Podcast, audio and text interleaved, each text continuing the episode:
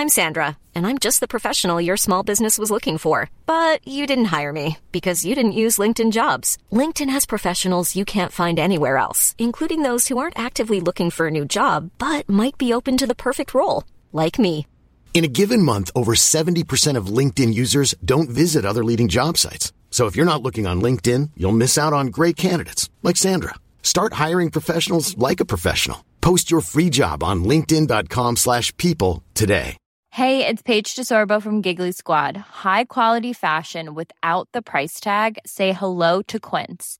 I'm snagging high-end essentials like cozy cashmere sweaters, sleek leather jackets, fine jewelry, and so much more. With Quince being 50 to 80% less than similar brands. And they partner with factories that prioritize safe, ethical, and responsible manufacturing. I love that. Luxury quality within reach. Go to quince.com slash style to get free shipping and 365 day returns on your next order. Quince.com slash style. Herzlich willkommen bei Pool Artists.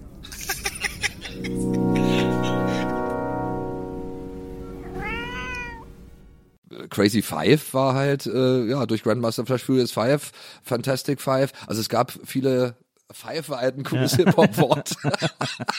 wir waren aber nur zu zweit. Ah, wirklich? Naja, also, also am Ende waren wir dann nur zu zweit und äh, da, dadurch haben wir uns dann auch F-E-I-F sozusagen genannt. Die das Crazy hieß, Five Five stand da nicht für Fight, äh, Five stand weder für Pfeifen, noch stand es für fünf. Das war einfach ein Five. Ah, ja. das, äh, F-E-I-F. das ist ja genial. Aber crazy halt. Aber crazy, natürlich. Crazy das war sehr Das klang halt, Äh, ja. Unberechenbar ja, sozusagen. klang halt Hip-Hop.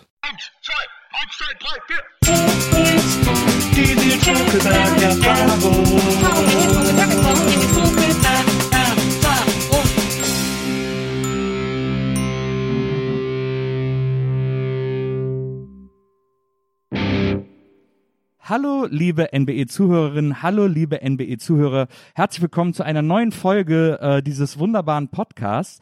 Und ähm, heute habe ich einen Gast, den ich äh, in den 90ern extrem oft gesehen habe.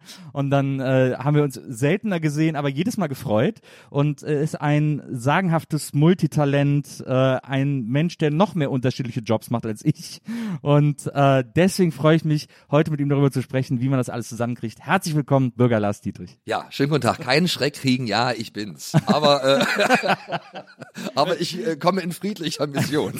Weißt du, was das Allerlustigste ist, als ich jetzt, äh, als ich für die Sendung recherchiert habe und dann so äh, äh, irgendwie auch äh, Sachen über dich gelesen habe, über deine Biografie und so. Ähm, und dann, ich fange meistens so mit dem Wikipedia-Antrag an und dann äh, arbeite ich mich so im Internet vor durch, durch so verschiedene Suchergebnisse. Und mir ist das erste Mal in meinem Leben, habe ich kapiert, dass du Lars Dietrich heißt. Ja. Ich habe bei Bürger Lars Dietrich ist für mich so ein so ein Klang, verstehst du? Das ist Ja. für mich so ein Begriff. Ja. Das ist so ein Wort, das einfach so ein so ein so ein Künstler Ja. Namenswort Ja. sozusagen. Und, es ist, und es ist und mir ist es erstmal aufgefallen, dass du halt einfach Lars Dietrich heißt. Ja, das ist war so, ja der das Witz. ist so krass. Ja, das war damals, als ich damals äh, äh, diesen Plattenvertrag unterschrieben habe, diesen verhängnisvollen. Also deswegen bin ich ja letzten Endes wahrscheinlich auch noch hier. Ja. Ähm, ja, also da fragte man mich, äh, wie nennst du dich denn eigentlich? Wie willst du dich denn nennen? Aber da ich ja in meinen Songs schon immer irgendwie, mein Name ist Lars Dietrich und ich bin ziemlich cool und mein Name ist Lars und mein Name ist Lars Dietrich, habe ich gedacht, ja, also dann nenne ich mich doch Lars Dietrich. Und, und zwar mein bürgerlicher Name und äh, deswegen habe ich das Bürger davor gesetzt. So einfach war es, aber ich muss es halt bis heute Muss immer noch erklären. Sogar bei Sogar Leuten, mir. die mich schon Ja. seit den 90ern Weil ich kennen. nie drüber nachgedacht habe. Man denkt, ist, man denkt einfach nicht drüber nach, wenn Ja. ein Künstler einen, einen, einen Namen hat. Ja. Äh, macht man sich nie Gedanken drüber. Ja, und, und, und viele denken, ich heiße Bürger, aber das ist genau der einfach, also ich, der Titel einfach nur. Also Ja, ich, ja. ich heiße nicht Bürger, aber es gab schon echt äh, oft Probleme so, weil so bei Flugbuchungen und so, dass ich dann da stand am Schalter und die haben gesucht nach äh, nach Dietrich und es nicht gefunden, weil die haben immer gedacht, ich heiße Lars Dietrich Bürger. Ah, Dass das, dass das der Trick ist. Ja, Hast du denn, äh, hast du das mal in, als Künstlernamen eingetragen im Perso? nee. Für so Flug, dafür macht man damit man bei so ja, ja, nee, nee. Ist mir schon aufgefallen. Es gab, gab, gibt schon Leute, mit denen ich gereist bin, so Kollegen, die das hatten, aber nee, also. so. Ich habe das paar Mal überlegt, aber man muss ja dann irgendwie so, man muss ja dann auch Belege zum Amt mitbringen und dann Ja. sitzt man da auf diesen, auf diesen trostlosen Ämtern und zeigt irgendwie so eine CD oder so ein Buch oder so, Ja, nee, damit die das dann da Ja, nee, ach Quatsch, nee, lieber nicht. immer komisch. Nee, ach, ich habe dazu gestanden. Ich fand Lars Dietrich schon immer schön, war ein schöner Name. Ja. Äh, das Einzige, was dann halt natürlich, da habe ich mir äh, keine Gedanken gemacht, irgendwie, dass man natürlich dann auch mal gucken kann. Früher gab es ja noch Telefonbücher, ja. wo man drin stand. Ich weiß sogar, Stefan Raab hatte damals noch einen, ja. äh, äh also sein Name im Telefonbuch. Ach, wirklich? Und ich weiß noch, wie die bei zu Viva-Zeiten ihn auch ständig alle angerufen ja, haben. Bei uns, bei meinen Eltern haben auch immer alle angerufen. Ja, und da kam der Shitstorm nicht äh, per Internet, sondern direkt auf den Anrufbeantworter. Und das war immer lustig. Der hat sich das dann angehört und wir haben uns kaputt gelacht darüber. Und ich habe dann auch schon gedacht, oh wow, dass der das so hinnimmt. Also muss man drüber stehen, aber er fand es damals lustig, weiß ich auch nicht. Man du konnte ja auch die Adressen und sowas rausfinden dadurch, ne, ja. das Telefonbuch. Ja. Aber und ihr habt ja überlebt. Dann kam, dann kam auch irgendwann diese Telefonbuch-CDs, wo man immer so, wo die Leute ja. dann immer so ihre Nummer, auch so ihre Mobilnummer angegeben haben. Ach so. wirklich? Ja, es war doch mal eine Zeit in den 90ern, als so die ersten Computer irgendwie dann auch erschwinglich waren und CD-ROM-Laufwerke hatten, haben sich doch alle Deutschen immer diese Telefon, das waren die erfolgreichsten CD-ROMs, ja. Telefonbuch-CD-ROMs. Echt, ja, nee. So D-Link oder so, so ähnlich hießen die irgendwie, weiß ich noch. Obwohl ich einer mit, auch glaube ich, der ersten war mit diesen Ericsson-Dingern da, mit diesen Gummiantennen und diese, ja. die so richtig groß waren ja. auch und so mit diesen Handys. Äh, aber da waren dann nur die Nummern, die mir gesagt wurden. Also ich habe gar nicht Telefonbücher benutzt, außer ich wollte vielleicht mal Leute äh, verarschen oder so am Telefon. Dann haben wir einfach wahllos mal Nummern rausgesucht. Wir sind ja hier im wunderschönen Pankow und äh, ich habe gelesen, dass du hier hier um die Ecke gewohnt ja. hast äh, und dass du dann da wegziehen musstest, weil du hast da wahrscheinlich direkt neben dieser großen Schule gewohnt. Richtig, genau.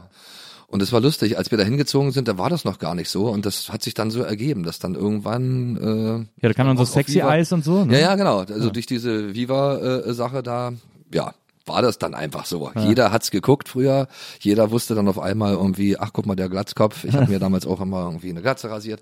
Ja, und dann standen die Kinder dann auch vor der Tür und haben mich dann auch gefilmt und dann gab's dann, glaube ich, auch schon so Paparazzi-Aufnahmen, wo ich dann schlechte Laune hatte irgendwie und ey, aus, mach aus hier. Ach, nee, Gott sei Dank wurde das irgendwie nie gezeigt. Ja. Ach, ja. Ähm, und also äh, räumen wir mal kurz so ein bisschen auf. Also es gibt ja, ja äh, ich, ich, ich habe das Gefühl, dass man, dein, dass du dein Leben wirklich schon zweieinhalbtausend Mal erzählt hast, so ein bisschen so dein Wirklich, das muss so. ich auch jedes Mal. Und immer ähm, muss ich Rechenschaft ablegen. Nee, du musst wirklich, das ist wirklich. ähm, äh, was haben sie getan? Ähm, du, äh, du bist ja in Potsdam geboren, also bist in der DDR geboren. Genau ähm, und äh, hast dann auch äh, irgendwann mit Breakdance angefangen, ja. weil du das so auf eure eure Crew hieß Crazy Five. Richtig, du kennst dich gut aus. Ja, es ist ja das das ist ja das krasse, dass ich eben aus Ost aus dem Osten komme. Das ja. ist ja das, was man auch sagen muss äh, bei mir, also was ich was man auch entschuldigen muss. Komisch, ne? Ja. Das ist nicht so weird. Das ist ja das krasse. Doch, naja, ich bin äh, damals äh, ich habe ja im Grenzgebiet gewohnt in Potsdam ja. und da war wirklich die Mauer, die ging durch unser äh, Wohnviertel durch. Und da sind wir dann halt auch immer hinspaziert mit unseren äh, äh, Besuch und so, weil es immer was Besonderes war. Komm, ja. wir gehen mal zur Mauer. Ja, ja, Haben uns die Mauer angeguckt. und ähm, naja, es war halt krass, weil, weil du hast Westfernsehempfang gehabt und wurdest geprägt und hast auch immer nur, ich habe genau die gleichen Sachen geguckt, die du wahrscheinlich auch gesehen hast in deiner Kindheit. Also eigentlich nur äh, Westen fast. Oder überwiegend, weil die, äh, weil das Bild auch viel besser war. Mhm. Ähm, naja, gut, es waren, gab ja nur drei Kanäle, ja. ARD, ja, ja, ZDF und das äh, dritte.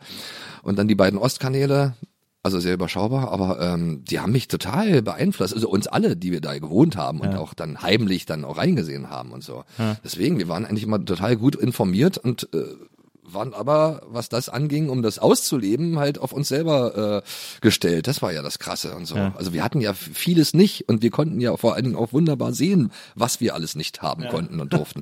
ja, das war schon, äh, das ist schon krass. Und wenn man jetzt dann, deswegen sage ich das jetzt, weil das so so verrückt ist, wenn man dann zurückblickt dann oder beziehungsweise äh, als dann die Mauer fiel und ich dann auf einmal einen Plattenvertrag hatte und sowas, das war ja, das war, das war schon echt äh, eine Sache, die muss ich heute noch ähm, verarbeiten. Ja, glaube ich. Weil ich auf einmal Leuten begegnet bin, die du halt, denen du halt nie begegnet wärst, mhm. wenn die Mauer nicht gefallen wäre. Mhm. Also ich hätte nie gedacht, dass ich zum Beispiel mal mit Peter, äh, mit Peter Lustig irgendwann mal, dass ich dem mal begegne live, ja. dass ja. es den überhaupt lebend gibt.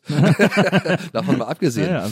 Äh, und dass ich mit dem dann wirklich mal am Tisch sitze und, und mit den quatsche. Also alle großen Vorbilder von mir oder so, also viele von denen, mit denen habe ich dann irgendwann auch dann später zu tun gehabt. Also es waren also Westvorbilder vor allen Dingen. Äh, äh, und das finde ich nach wie vor immer wieder faszinierend. Und, ja. das, deswegen beginnt alles im Osten äh, und auch Hip-Hop im Osten auszuleben, war ja damals auch nicht so so gern gesehen Es gab zuerst. ja so ein paar, es gibt so ein paar Hip-Hop-Bands, ein paar Ja. Hip-Hop-Amiga auch. Und Ja. ich habe auch irgend so eine Hip-Hop, ich habe sie jetzt versucht rauszusuchen, aber mir ist der Name nicht mehr eingefallen. Ich glaube Electric Beat Crew. Die hießen alle so. mit Electric. Die großen hießen Electric Beat Crew. Genau. Das waren so die kommerziellen, die dann halt auch wirklich schon einen Amiga-Plattenvertrag hatten und die hatten dann auch schon äh, auf jeden Fall immerhin eine Quartett-Single rausgebracht, das weiß ich noch. Ja, stimmt. Und dann gab's aber einen, der hieß Electric Bee.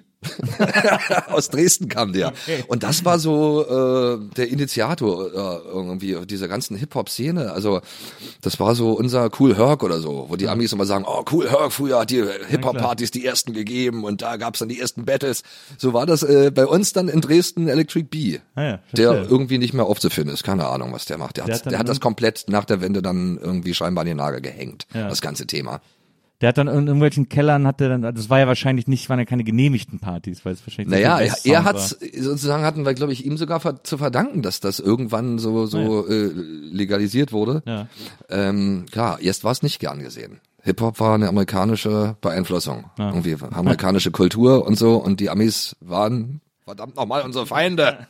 Mensch, Jugendfreunde, seht das, seht das doch endlich mal ein. Ja, ja.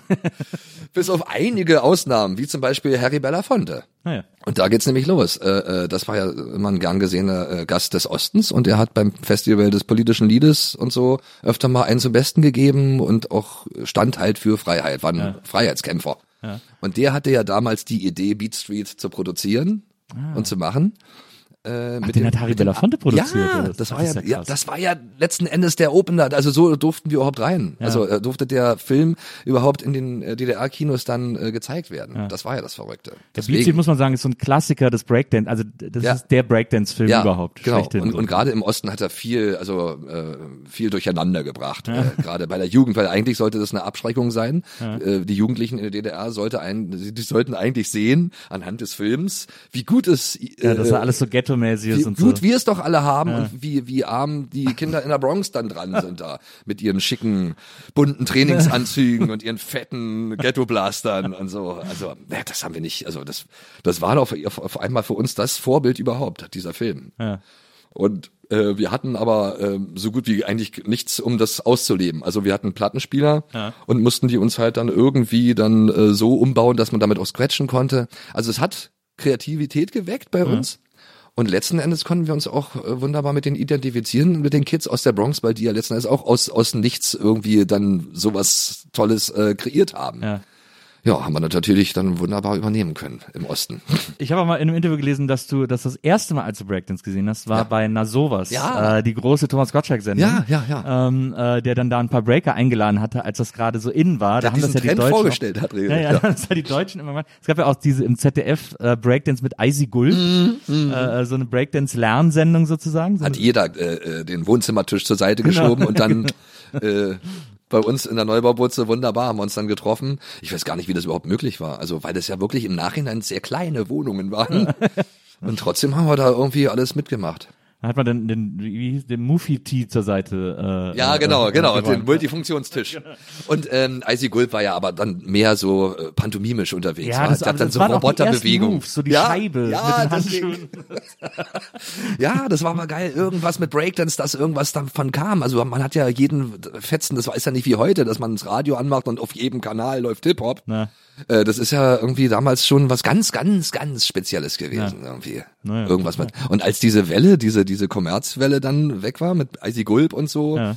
dann wurde das ja auch zum, als tot erklärt und so, Hip-Hop gibt's nicht mehr, ist doch out, haben sie alle gesagt. Und dann stand ich dann da mit meinen ganzen toll erlernten Moves. Und immer wenn ich Breakdance gemacht haben, haben dann so Neider gesagt, ist doch out. Aber ich habe immer dran geglaubt. Ja. Und ich habe trotzdem noch nachts vorm Radio ge äh, ge- gesessen mit meinem Tonbandgerät.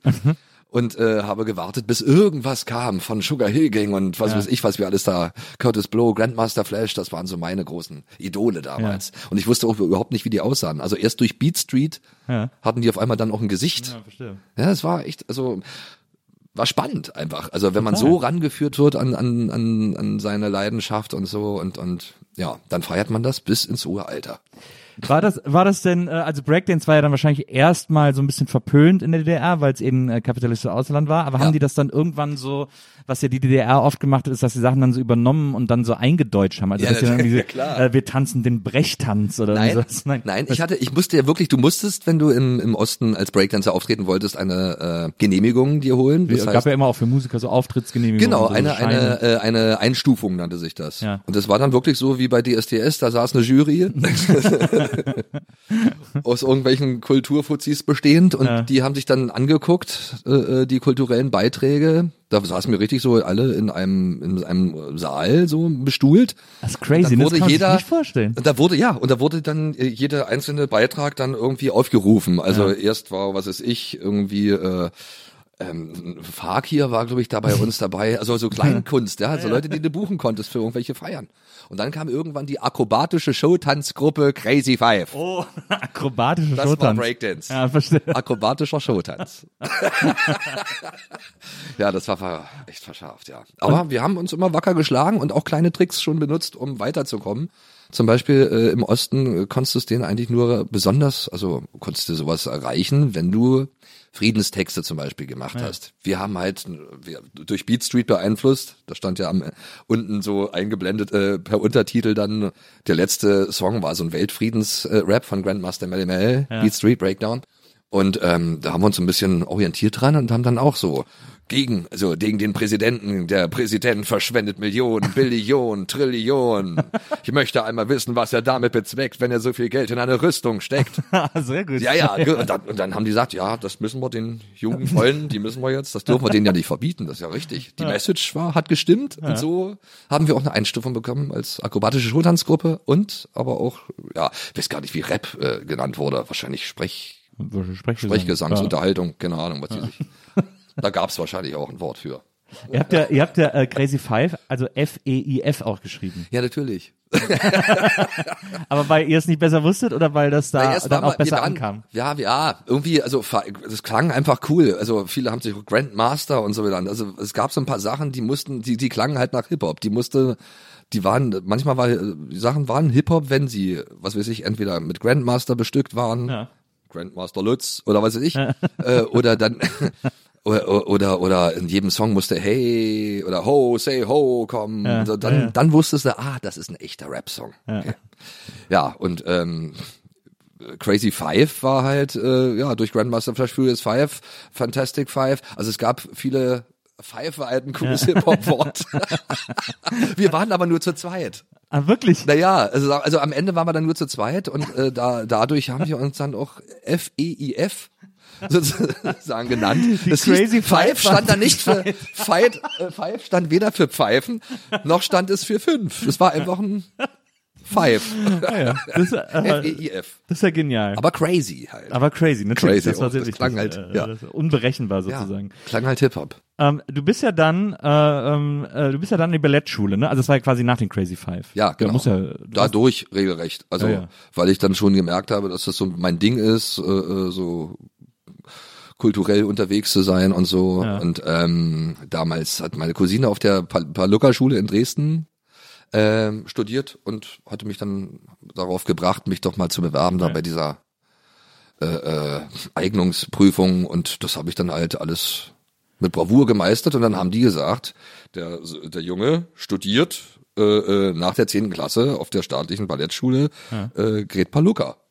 Was natürlich auch so ein bisschen so, ein- so ein Mittelfinger für meine Lehrer waren, äh, war, weil, weil ich ja damals irgendwie nicht besonders ähm, äh, fleißig war, äh, was Schule anging und so. Also ehrlich gesagt war ich so ein, fast schon so ein Sorgenkind, äh, äh, weil die mir gesagt haben, der Lars, was soll das aus dem Bären, der macht nur Breakdance und der macht nur Quatsch. Also das, was, ich, wir wissen nicht mehr weiter langsam. So und äh, ja, das war irgendwie dann, als ich dann auch noch da, ja, dann auch noch an so einer renommierten, privilegierten Schule Ja. dann studieren durfte, Kunstschule. muss man ja sagen, äh, die Mussten äh, die das Paluca- irgendwie hinnehmen und äh, konnten jetzt nicht sagen, äh, ja, da konnte auch keine fünf in Mathe mir irgendwie oder mich davor bewahren. Äh, Ich bin die- die, äh, angenommen gewesen. die, die Palucca in Dresden, das war ja auch so eine super renommierte Tanzschule. Ja. Äh, Grit Palucca Immer noch? ähm, äh, war ja auch eine, ähm, die war in den 20ern so, eine, so ein Ballettstar, Ja, muss man sagen. Und dann äh, hat die die Schule äh, gegründet, dann war sie aber äh, mit einem äh, äh, jüdischen Mann aus Ungarn, glaube ich, verheiratet und deswegen Ja. zum Weltkrieg irgendwie hatte sie dann so Schulverbot quasi, durfte nicht lehren, dann wird die zum Osten wieder aufgemacht. Ja. Und die hat er selber auch noch gelehrt, auch als du da Ja, warst. ja, ja, ja. Die hat sogar äh, von unserem äh, von unserem äh, Internat aus konnte ich ihre ihr Haus, das war irgendwie gegenüber von uns, Ah, ja. damals in Dresden. Und äh, da, wenn wir dann zur Schule gegangen sind, die hat ja ganz bescheiden gelebt. Die war ja ein Weltstar letzten Endes, aber hat so in so einem grauen Haus gewohnt. Dann sah man sie ohne Gardine, saß sie da und hat ihr Frühstück. Sie hat noch eine Haushälterin gehabt, die immer das Frühstück gemacht hat und so.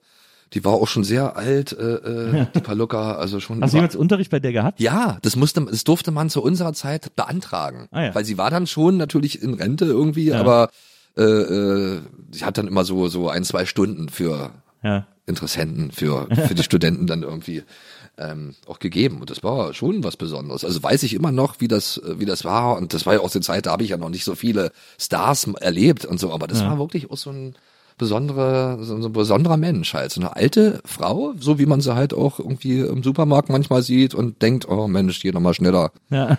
So wie die ihre Ballettschläppchen anhatte irgendwie äh, im Saal, war die wie ein Floh. Ach, sehr krass. Und das war irgendwie krass, ja, zu beobachten. Also Toll. toll, ja, Ja. wirklich. Und war, war wirklich auch ein, eine schöne Zeit da auf der Schule. Und ich habe auch viel gelernt.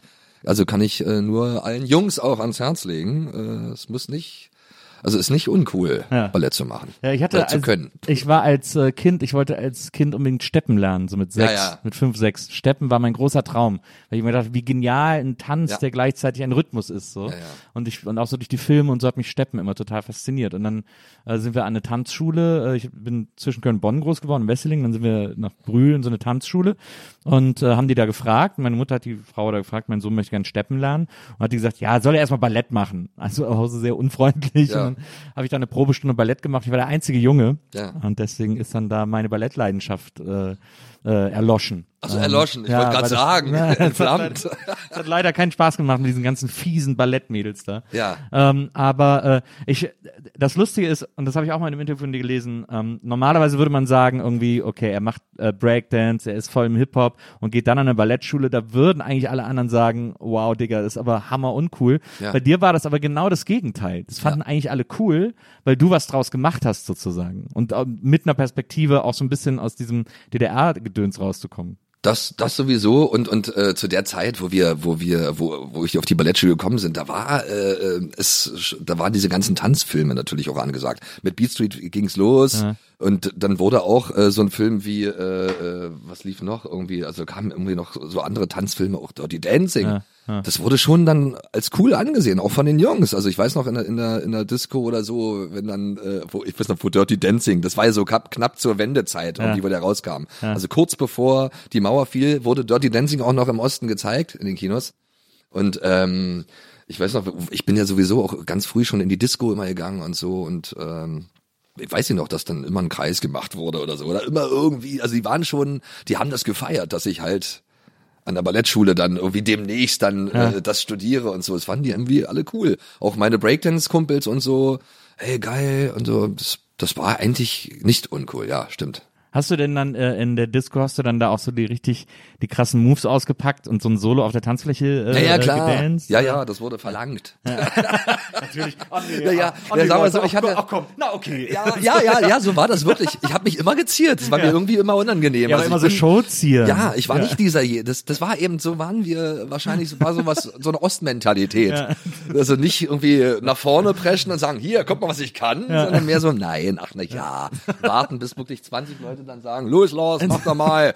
Gut, okay. Und dann aber richtig abgehen, weißt du? So. Ich habe auch früher immer, wenn ich dann äh, äh, Kids irgendwie oder so äh, getroffen habe, gleich war die, immer die erste Frage, äh, kannst du Breakdance?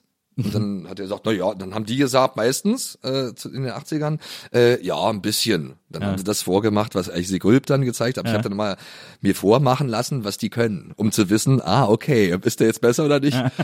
Und als ich dann gesehen habe, na, das geht ja so durchschnittlich, dann habe ich meine Power Moves gezeigt und das war dann immer ein, äh, für mich ein ganz toller Moment. Was, was war denn, was war da haben die alle gestaunt. was war dein bester, dein Die bester Bodenwelle war krass, ist es immer noch. Die kann immer, wenn ich die auf der äh, noch mache, irgendwie das. Machst du auch so Spins, so Headspins? Oder Naja, so? ich, wir haben uns echt tierisch, wir mussten ja mal ins Kino gehen, um uns die Moves anzugucken und abzugucken. Weil das ging ja, geht ja nicht. Also YouTube gab's nicht oder oder äh, Videos hatten wir im Videorekorder gab's im Osten auch nicht. Und ähm, ja, dann haben wir uns dann immer so ausgetauscht, irgendwie, wie hat er das gemacht? Dann hat er sich abgestützt auf den, ah, okay. Und dann haben wir das wirklich äh, so lange geübt, bis wir das konnten. Also der Six-Step ganz normal, also die Basics eigentlich so. Äh, äh, wir haben Helikopter gesagt zur Windmühle und so Ja. und ähm, das war so, so, so war ja, das waren so die Basics. Wenn du dir jetzt anguckst, wie sich das jetzt weiterentwickelt hat, ist ja unglaublich irgendwie. Ich weiß gar nicht, wenn ich auf diesem Level, wenn ich das Level gesehen hätte, ich weiß gar nicht, ob ich dann dazu gekommen wäre. Ist nach, also ich glaube, der Witz damals war, dass alle es machen wollten, weil es einfach auch so aussah, als könnte man das Ja. einfach Ja, lernen. klar. Aber mittlerweile ist das ja so äh, perfektioniert worden. ist ja echt krass, wie sich das weiterentwickelt. Ja. Aber letzten Endes gibt's immer so ein paar ba äh, Basic-Sachen, äh, woraus das dann entwickelt wird. Ja, na ja, klar. Also, ja. da werden wir so Da die Flying, also genau, also die Windmühle und so äh, und solche Sachen und und hier äh, Six Tap, sowas habe ich auf dem Boden gemacht. Ansonsten war mein äh, Fachgebiet eigentlich mehr so äh, Smurf, Smurf, Wellen machen und der Robot Dance ja. und Was, das Electric ja Boogaloo. heute, nennen wir das Pop and Lock. Ja, genau, was man so oben macht, ja. Ja. Ich habe ich hab eine Zeit lang immer äh, auf der äh, Gamescom bei Sony äh, moderiert, Mhm. äh, so zehn Jahre lang oder so, bei PlayStation und da waren immer die Flying Steps. Ja. Äh, deswegen habe ich dann jedes Jahr im Sommer immer die Flying Steps äh, dreimal am Tag gesehen. Die waren cool, ja. Also sind cool. Naja, das ist ja so eine, so eine große Crew hier aus Berlin, Mhm. die auch mittlerweile irgendwie Riesenauftritte mit Red Bull machen, wo sie irgendwie zu klassischer Musik breaken. Ja, ja, so. das sind auch Weltstars, glaube ich, in der B-Boy-Szene. Ja, ja, die sind schon bekannt. Also da freue ich mich auch immer wieder, wenn ich so, also das, dann man sieht ja auch Breakdancer sind ja wieder mal was ganz anderes. Früher war das so alles eine Einheit. Hip-Hop, Rap-Musik, Breakdance und so und das waren alles so wirklich so so Kids und so, die die halt total begeistert bei der Sache waren und und es einfach geil fanden, es zu machen. Ohne irgendwelche Hintergedanken groß irgendwie. Ja, in der Disco vielleicht irgendwie äh, Ja, die. Leute zu erfreuen, aber jetzt nicht irgendwie damit vielleicht äh, groß das große Geld zu machen. Das war uns, das war bei uns ja auch nicht so. Äh, Wäre auch Quatsch gewesen im Osten, das große Geld machen. Naja. also, mein Höhepunkt wäre wahrscheinlich gewesen, mal den Kessel Buntes zu moderieren. Ja. Ja Oder da aufzutreten. auch. Ja, oder, oder da aufzutreten, klar, ja, ja, das Von war Lippi, schon, von Lippi das, angesagt. Ja, das wäre für mich das Höchste gewesen. Aber dass es dann irgendwann, dass dann mal die Mauer fiel und dann wirklich der Weg überall hin dann auf einmal äh, frei war, das, äh, ja, damit hat, hat keiner rechnen können. Und im Nachhinein ist es trotzdem noch wie so ein Wunder, äh, äh, wie sich das alles so ergeben hat. Ja. Weil man träumt ja manchmal davon irgendwie, ach, man müsste mal entdeckt werden und so. Und Ja. dass das dann passiert, das, also denke ich auch jedes Mal, das ist doch kein Zufall. Ich habe eine Mission hier zu erfüllen. Das, ja, wahrscheinlich, das, das, das glaube ich auch. Aber, ähm, aber wie, äh, wie war das denn? Wie war denn dann der Weg von der Paluca äh, woanders hin? Weil die, du hast ja, glaube ich, du bist ja, glaube ich, auch so 89 dahin gekommen, ne? Ja, ja. Äh, an die, genau. an die Das Ballettschule. war genau also, zur, zur Wendezeit, wo das dann anfing, wo dann die ganzen äh, äh, Demonstrationen dann so stattfanden in, in, in Dresden und Leipzig und so. Ähm, da war ich in Dresden. Die ganze Zeit wohne ich di- direkt an Westberlin grenzend. Aber als die Mauer dann auch gefallen ist, dann irgendwann, da war ich im Tal der Ahnungslosen Tal der in Dresden, Ahnungslosen, wo sie keinen Westfernsehempfang hatten und habe das dann durch die äh, aktuelle Kamera erfahren, dass die äh, Mauer jetzt wohl weg ist. und dann musste ich wirklich noch ein paar Tage warten, um mich dann, um nach Potsdam zu kommen und mich dann da auch äh, von zu überzeugen. Ah, ja. Das, Ja, also da kam dann nicht so gut weg, weil so viel los war, oder? oder? Ja, da, nee, wir sollten hier, der Plan, der Schulplan, der musste trotzdem irgendwie erfüllt werden. Also nicht mal kurz jetzt Ausnahmezustand, nicht. Ja, ja. Nein, beim Ballett, da galten strenge Regeln. Das war eigentlich fast schon so wie meine Armeezeit sozusagen. Das war doch auch, diese Ballettschule war ja quasi auch mit Schulbetrieb. Also du hattest da ja auch so Schulfächer, so Staatsbürgerkunde Ja, ja, und sowas. genau. Ne? Ja. Da hattest du auch Theorie. Also Ja, ja. das hat mich da auch irgendwie, also. Aber das war halt so Tanzgeschichte und Theatergeschichte, also wirklich interessante Sachen. Äh, Französisch hast du gelernt, also ich weiß Eigentlich nichts. voll cool. Ja, also eigentlich, eigentlich wäre es eine gute Chance gewesen für mich, auch mich theoretisch groß weiterzuentwickeln. Aber ich war dann doch mehr der praktische. Ich wollte eigentlich, ich wollte im Saal stehen und, und Moves ausprobieren. Ja. Das fand ich einfach auch geil, irgendwie ständig. Ja, nee, das war eine schöne Zeit, kann ich nur immer wieder sagen. Und es war halt auch spannend, weil wir da in Dresden dann waren äh, und das Internat gegenüber von so einem kleinen Bahnhof äh, war.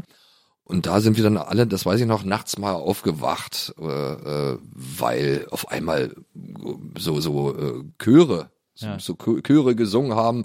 äh, Völker hört die Signale. Also die Internationale äh, haben die da gesungen und haben dann auf die Züge gewartet, die durch den Strehlener Bahnhof äh, äh, fahren sollten äh, Richtung, äh, glaube ich, Ungarn. Und äh, Prag. Also die wollten halt drauf springen und zur Botschaft und ich glaube, da war es dann möglich, darüber zu kommen oder Ja. naja, wahrscheinlich hier da zu dieser äh, äh, berühmten Rede von Genscher, wo der sagt hat, liebe Freunde, wir sind zu Ihnen gekommen, um Ihnen mitzuteilen, dass Ihre Ausreise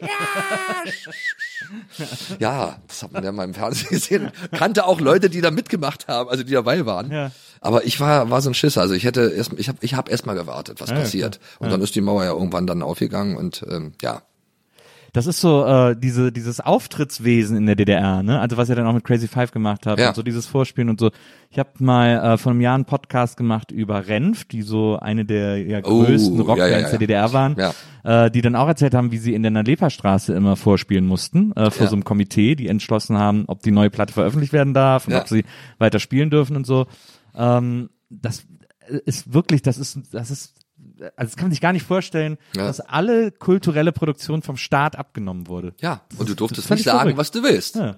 Also da wurde genau, was könnte zweideutig oder so, äh, Ja, da gab's ja immer diesen Trick, dass die so, da haben ja die Pudis auch schon tausendmal erzählt, dass sie immer so Songs geschrieben haben, die so richtig in your face waren, also so gegen den Staat und für Freiheit und so, wo sie immer wussten, die werden zensiert. Mhm. Ja, ja. Und dann haben sie so immer so extra schlimme Lieder geschrieben, damit die Lieder, bei denen es so ein bisschen subtiler war, denen nicht so auffielen. Ah, okay.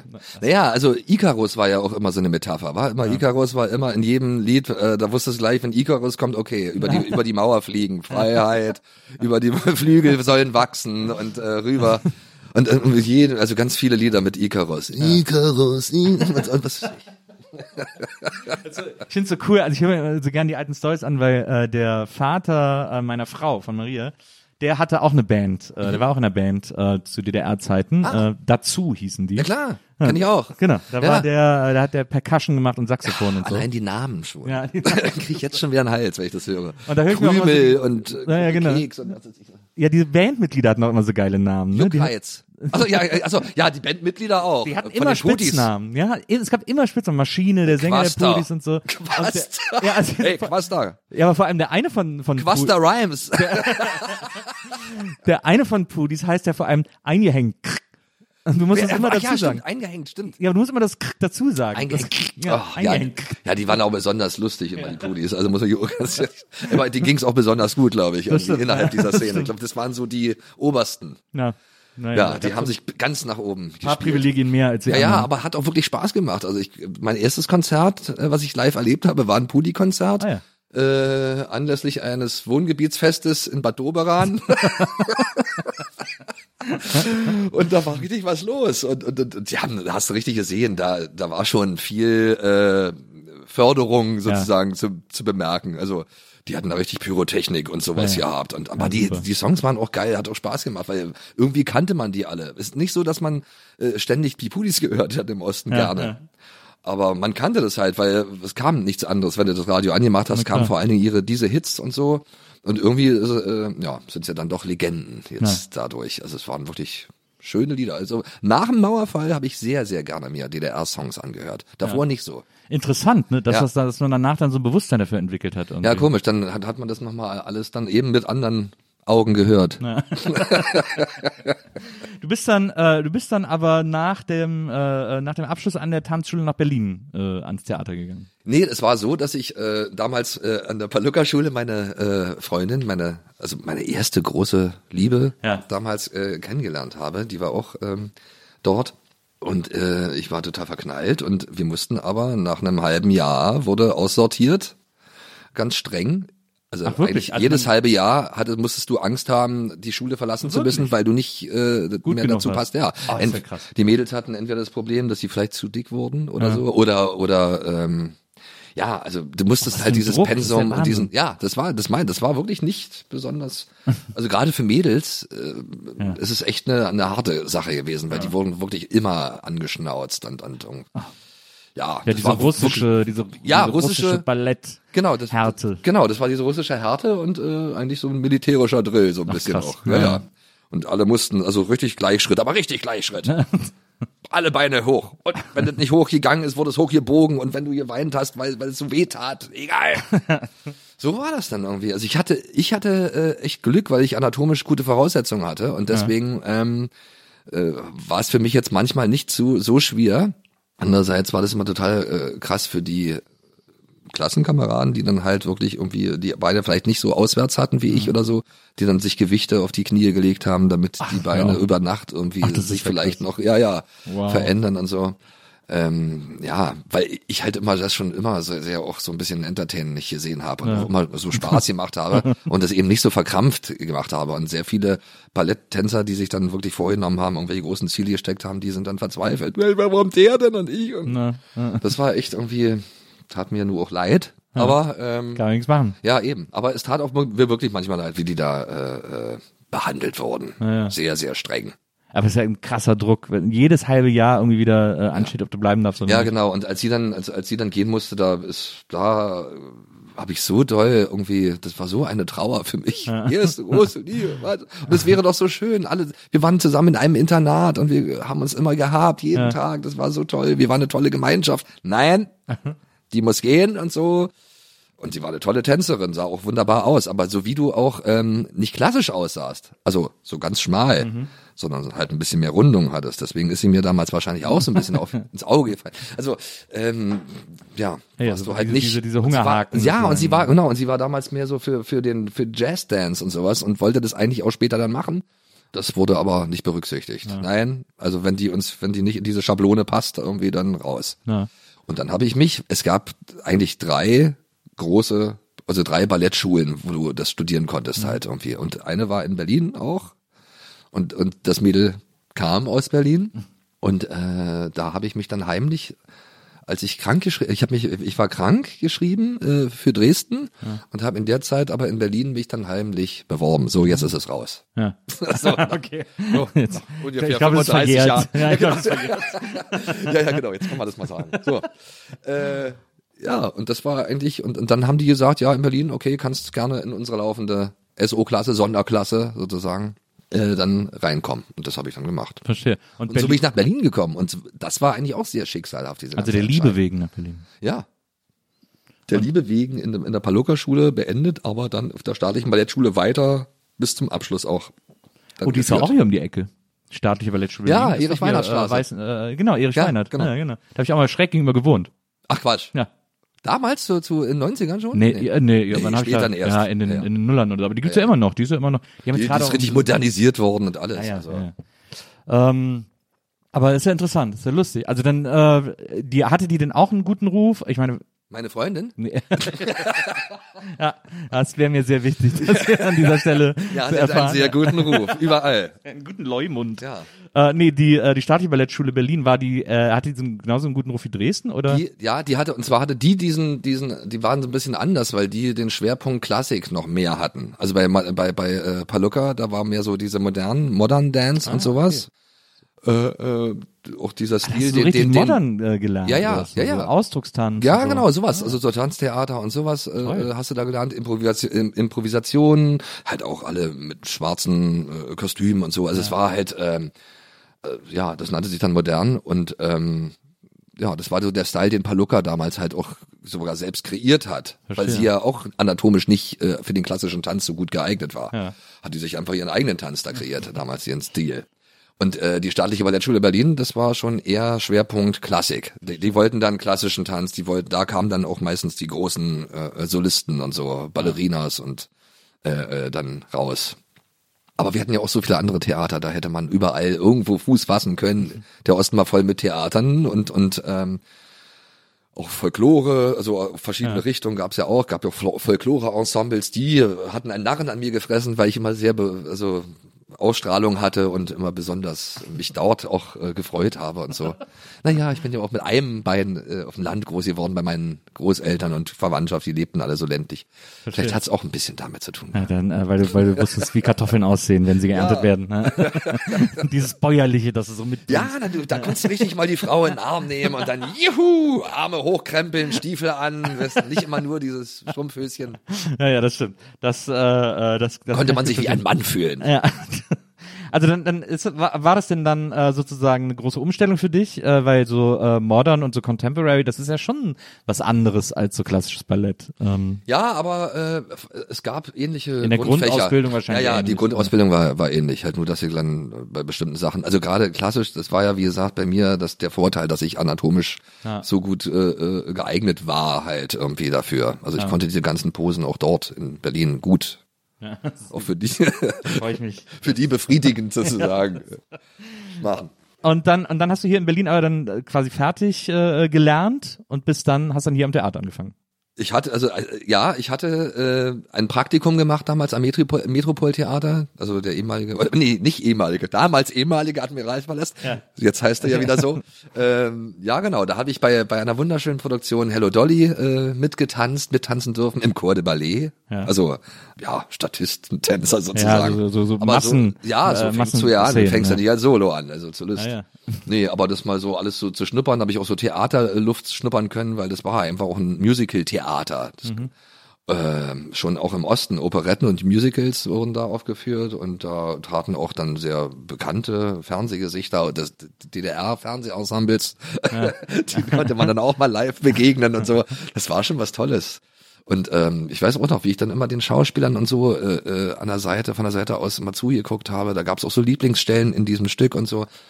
Und ich habe das alles so aufgesogen und fand es so toll. Und ähm, ja, daran denke ich, wenn ich jetzt zum Beispiel auf der Bühne stehe und ich spiele jetzt mittlerweile jetzt auch schon seit äh, zehn Jahren Theater. Ja. Und äh, auch das macht totalen Spaß und ist so eine Sache, die musste irgendwie nochmal Ja. gemacht werden. So. Ja. Und war denn eigentlich jemals die Option, weil ähm, sozusagen äh, das große Showtanzen, also es gab ja in, äh, in, im, in der DDR im Fernsehen, Mhm. äh, gerade Kessel Bundes und so hast du schon erwähnt, gab es ja dieses große äh, Fernsehballett. DDR-Fernsehballett. Äh, Wäre das jemals eine Option für dich gewesen? Das war auf jeden Fall äh, äh, als erstes mein Hintergedanke. Das wäre, jeder hatte, glaube ich, irgendwie immer, wenn er irgendwas machen wollte, gedacht, wie käme ich irgendwie vielleicht äh, sogar in die, zu, in die Gelegenheit, mal rauszukommen. Also Künstler hatten ja oft das Privileg, also auch, auch Bands und sowas, die durften teilweise auch äh, äh, in, den, in den Westen fahren Ja, ja. und so. Und die hatten da einfach so eine Genehmigung bekommen. Und ähm, ich fand es spannend, äh, eventuell mal im Fernsehballett dann wirklich mal äh, äh, mit dabei zu sein und dann auch den Westkünstlern zu begegnen. Weil es sind ja öfter mal beim Kessel Bundes dann halt auch Mhm. Ja. internationale Stars Ja. äh, aus Prag, Warschau, aber auch aus dem Westen dann immer. Ah, Eine, ja. berühmte, eine Berühmtheit aus dem Westen war dann auch oft dabei. Ob das wohl ein Kaiser war und, Ja. oder was weiß ich, Lena Valaitis, das war mir egal. Hauptsache, die waren aus dem Westen und wir haben uns immer gefreut über jemanden, der von da kam. ähm, da war man nicht so wählerisch. Ja, nee, und das hätte wahrscheinlich, das wäre wahrscheinlich auch eine Möglichkeit gewesen. Aber ähm, ich habe vorgetanzt beim Fernsehballett und das war halt nicht so. Ja. Es war Wirklich. wirklich heiß begehrt, ne? Ja, ja, ja. Naja, das war halt äh, schwierig. Du kamst, das ist ja immer so, du kommst dann von so einer Schule und hast aber noch nicht, wa, die, die, die Ballettmeister sagen dann, oder, oder die, die Choreografen sagen dann, naja, der muss noch ein bisschen ein paar Jahre auf der Weide. Aber Ja, ja. Wie, wenn dich keiner auf die Weide lässt, ist halt so schwierig, dann Erfahrung zu sammeln. Ja. Ja, aber ich glaube, das, das ist ja das Verrückte, dass das alles dann auch einen Sinn hatte, dass ich viele Sachen auch nicht dann bekommen habe. Wa? Und dann sind ja viel schönere und interessantere Sachen dann Ja, ja, dabei klar. rausgekommen. Ähm, ja. Ja, du bist dann, äh, also ich äh, spring da jetzt mal so weiter, du Ja, bist ja. dann äh, zur DEFA und hast da, also DEFA, äh, weiß ich gar nicht, ob es die da überhaupt noch gab, aber hast dann äh, in Babelsberg bei der Stuntshow mitgemacht. Ja, das ist irgendwie das nächste gewesen.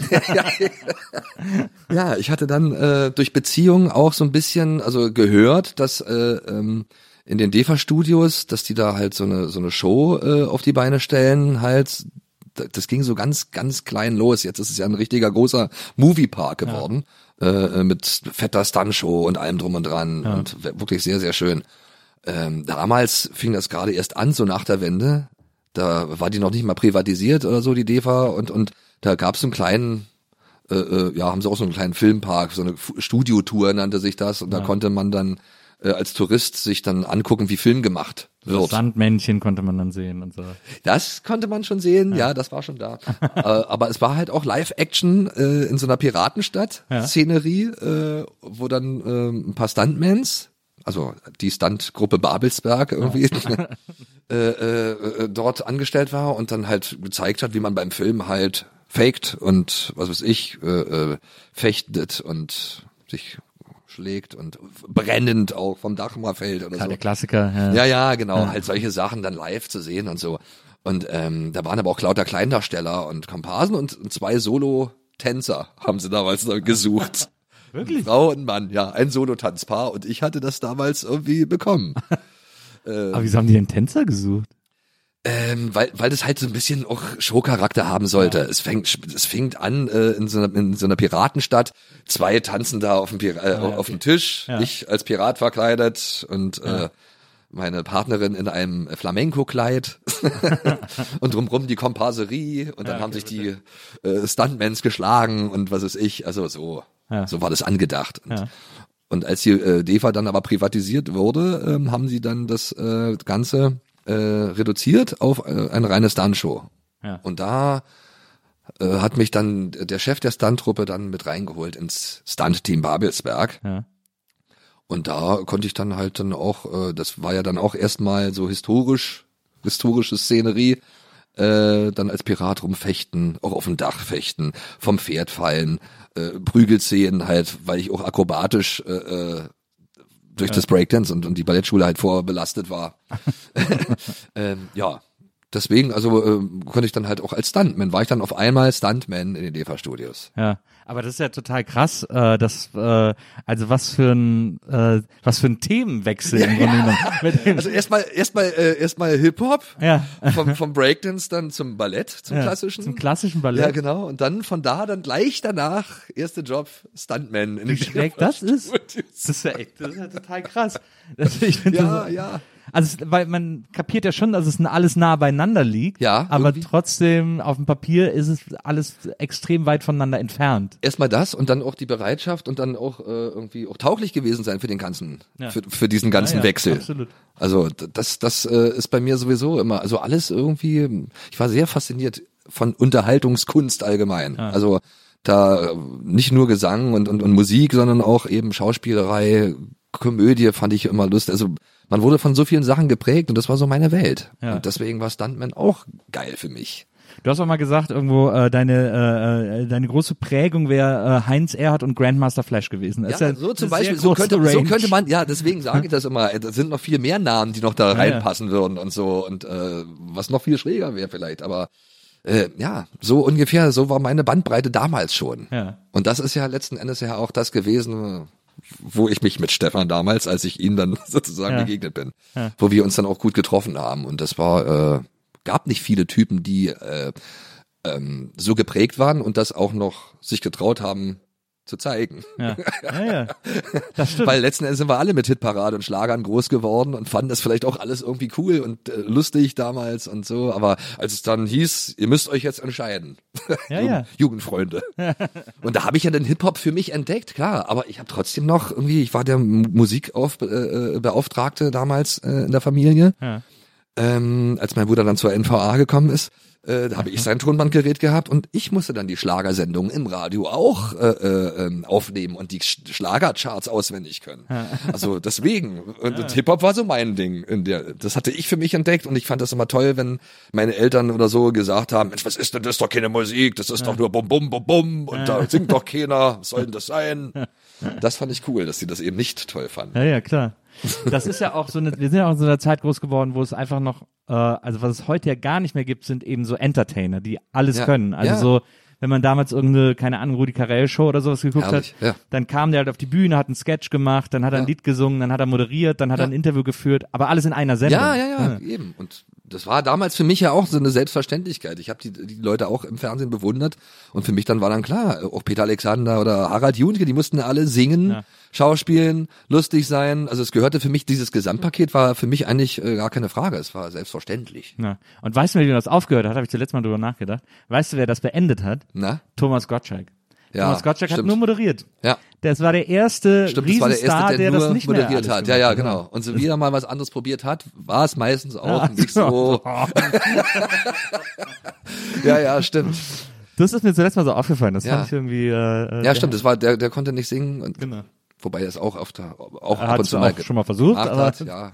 er hat ja auch- er konnte immer sagen, ich habe eine Wette verloren. Na, er hat ja auch die erste deutsche Rap-Single gemacht. Er ja, ich, äh, das finde ich, auch das finde ich total krass. Ich habe ich hab das Ding mir auch jetzt irgendwo gezogen Ja. und äh, höre mir das auch mal an und finde das so lustig. GLS Irgendwie. United. Ja, ja, ja. Sehr, sehr, sehr. Na, selbst mit dem mit diesem alten noch hier. Da war ja Thomas und Laufenberg. Ja, und da war ja, äh, Thomas Gottschalk der Teenager Genau. von denen noch dazwischen, wa? Ja, Mann. Die Rolling Stones, Rollerblades, wie er das so sagt, auch der Gottschalk. Mal so, Ich will ein Divo-Funk oder Ja, ja, sowas sagt er dann. und immer so gerappt. Ganz toll. Da, da, da, di, di, da. Und es kam richtig als Single raus. und es ja. sollte wirklich als Antwort auf Sugar Hill Gang Rappers Delight sein. Genau. Das ist echt krass, ja. Ja, Manfred, sexy, erzähl mal. Ja. Diese Manfred Im Petticoat, die. Mädels. Das passte irgendwie nicht, aber Ja, das stimmt. Das war echt Hammer. Oh war echt. Hammer. Aber, der, aber er war Divo-Fan. Divo war auch eine super Band gewesen. Damit. ja, ja, Ähm, musikalisch hat er naja. bestimmt Ahnung gehabt. Also der war schon auch ein Rock-Fan. wa? Das stimmt. War Rock. Tommy, war Tommy gut drauf. Ja, ja. Hat er auch was, wie heißt die Single, die er später, äh, äh, die er dann bei Wetten, das vorgestellt hat? Ja, ja, ja. to Rock'n'Roll ja, oder so. ja, ja, das weiß ich noch, wie er auch sich bewegt. Und ist der Typ Plem Plem? Papa, das ist Eminem. Oh Mann, stimmt. Gerappt hat er auch. Ah, Ach ja, aber es war lustig. Ist einfach mal sich locker machen und über sowas einfach auch äh, sich äh, kaputt lachen oder oder das irgendwie feiern. Das finde ich überhaupt äh, ist nichts dabei. Fand ich Finde noch nie und deswegen habe ich auch mal zugestanden. Also ich fand es auch genauso kultig, als ich dann mein erstes Hip Hop Album rausgebracht habe, Ja. äh, dass ich dann in die Hitparade eingeladen wurde Ja, mit, mit mit der Single. Das war einfach kultig. Da konnte ich nicht sagen, nein, ich will da nicht. Das war zu der Zeit irgendwie wow. Ja, ja, ja, ja, Auf absolut. einmal bist du in der Hitparade. Das hab ich, den habe ich auch nochmal geguckt jetzt den Auftritt äh, als Mädchenmillionär in der in der Hitparade. Das war glaube ich Uwe Hübner war das da, Uwe äh, Hübner, der es ja, ja. moderiert hat, ne? Hat er noch gesagt, wird bestimmt auch den Umis gefallen, bin Ja. ich ganz, ganz sicher. So hat er mich anmoderiert. Bürger Lars Dietrich. Und äh, aber du bist dann quasi von der äh, das muss ja dann eigentlich so zur Zeit der Stuntshow gewesen sein, dass du dann Stefan kennengelernt hast. Oder hast du Stefan erst nach dem Mädchenmillionär Also genau, was wir immer, äh, da muss man immer dran denken. Also ja. auch als ich äh, auf der Ballettschule war, war mein Hobby immer noch Hip-Hop und Breakdance. Und wir hatten damals auch schon zu Ostzeiten uns wirklich einen Namen gemacht. Also nicht die Crazy Five, sondern ich hatte noch eine andere Truppe. Wir hießen die PDM Teenie Rapper, weil wir einfach 15 Jahre alt waren, als wir damals bei diesen Rap-Contests äh, aufgetreten sind in, in Dresden, in Radebeul. Und das war wirklich was Besonderes. Das war so eine Art Woodstock für für die Hip-Hop, äh, Hip-Hopper oder Hip-Hop-Kultur. Ja, das Coachella. Ja, äh, des Ostens sozusagen. des Ostens. Ja, und das war, das war äh, echt was Besonderes und und, und ähm, unser Auftritt wurde auch im Radio, also äh, wurde halt äh, auch im Radio übertragen und äh, gespielt und so. Da gab's eine Sendung, äh, äh, Vibrazon hieß die, und da haben die halt ähm, auch wirklich so Demos und so vorgespielt von von DDR Hip Hop Ja, ja, cool. und sowas. Also das da, und, und deswegen kannte man uns auch schon. Es war schon so ein bisschen so ein kleiner Ruhm, den wir uns da erarbeitet haben irgendwie. Ja, wie bin ich jetzt darauf gekommen? Äh, ne, wie es dann, äh, wie es dann gekommen ist, also von der Stuntshow äh, und Stefan und den Ach Mädchenmillionär. ja, genau, so. ja genau. Und das hat sich auch natürlich trotzdem auch weiterentwickelt nach der Wende. Ja. Äh, diese ganze Ost-Hip-Hop-Szene hat sich so ein bisschen zerschlagen. Das war damals leider so. Es, es wurde, war eigentlich bis dahin was ganz Eigenes und war auch sehr interessant, weil das jetzt auch gerade anfing, dann auch das Plattenfirmen, also äh, Plattenfirmen, die Plattenfirma im Osten, Die Amiga, Auswahl gab's noch nicht. Ja. dass die Amiga da wirklich gesagt hat, na ja, dann müssen wir mal für die jungen Leute auch mal so ein bisschen Hip-Hop machen. Ja. Ähm, aber da ging die Mauer auf und dann hat so jeder sein Ding gehabt und dann waren auf einmal kam die Flut aus dem Westen und das war halt so ein bisschen schwierig.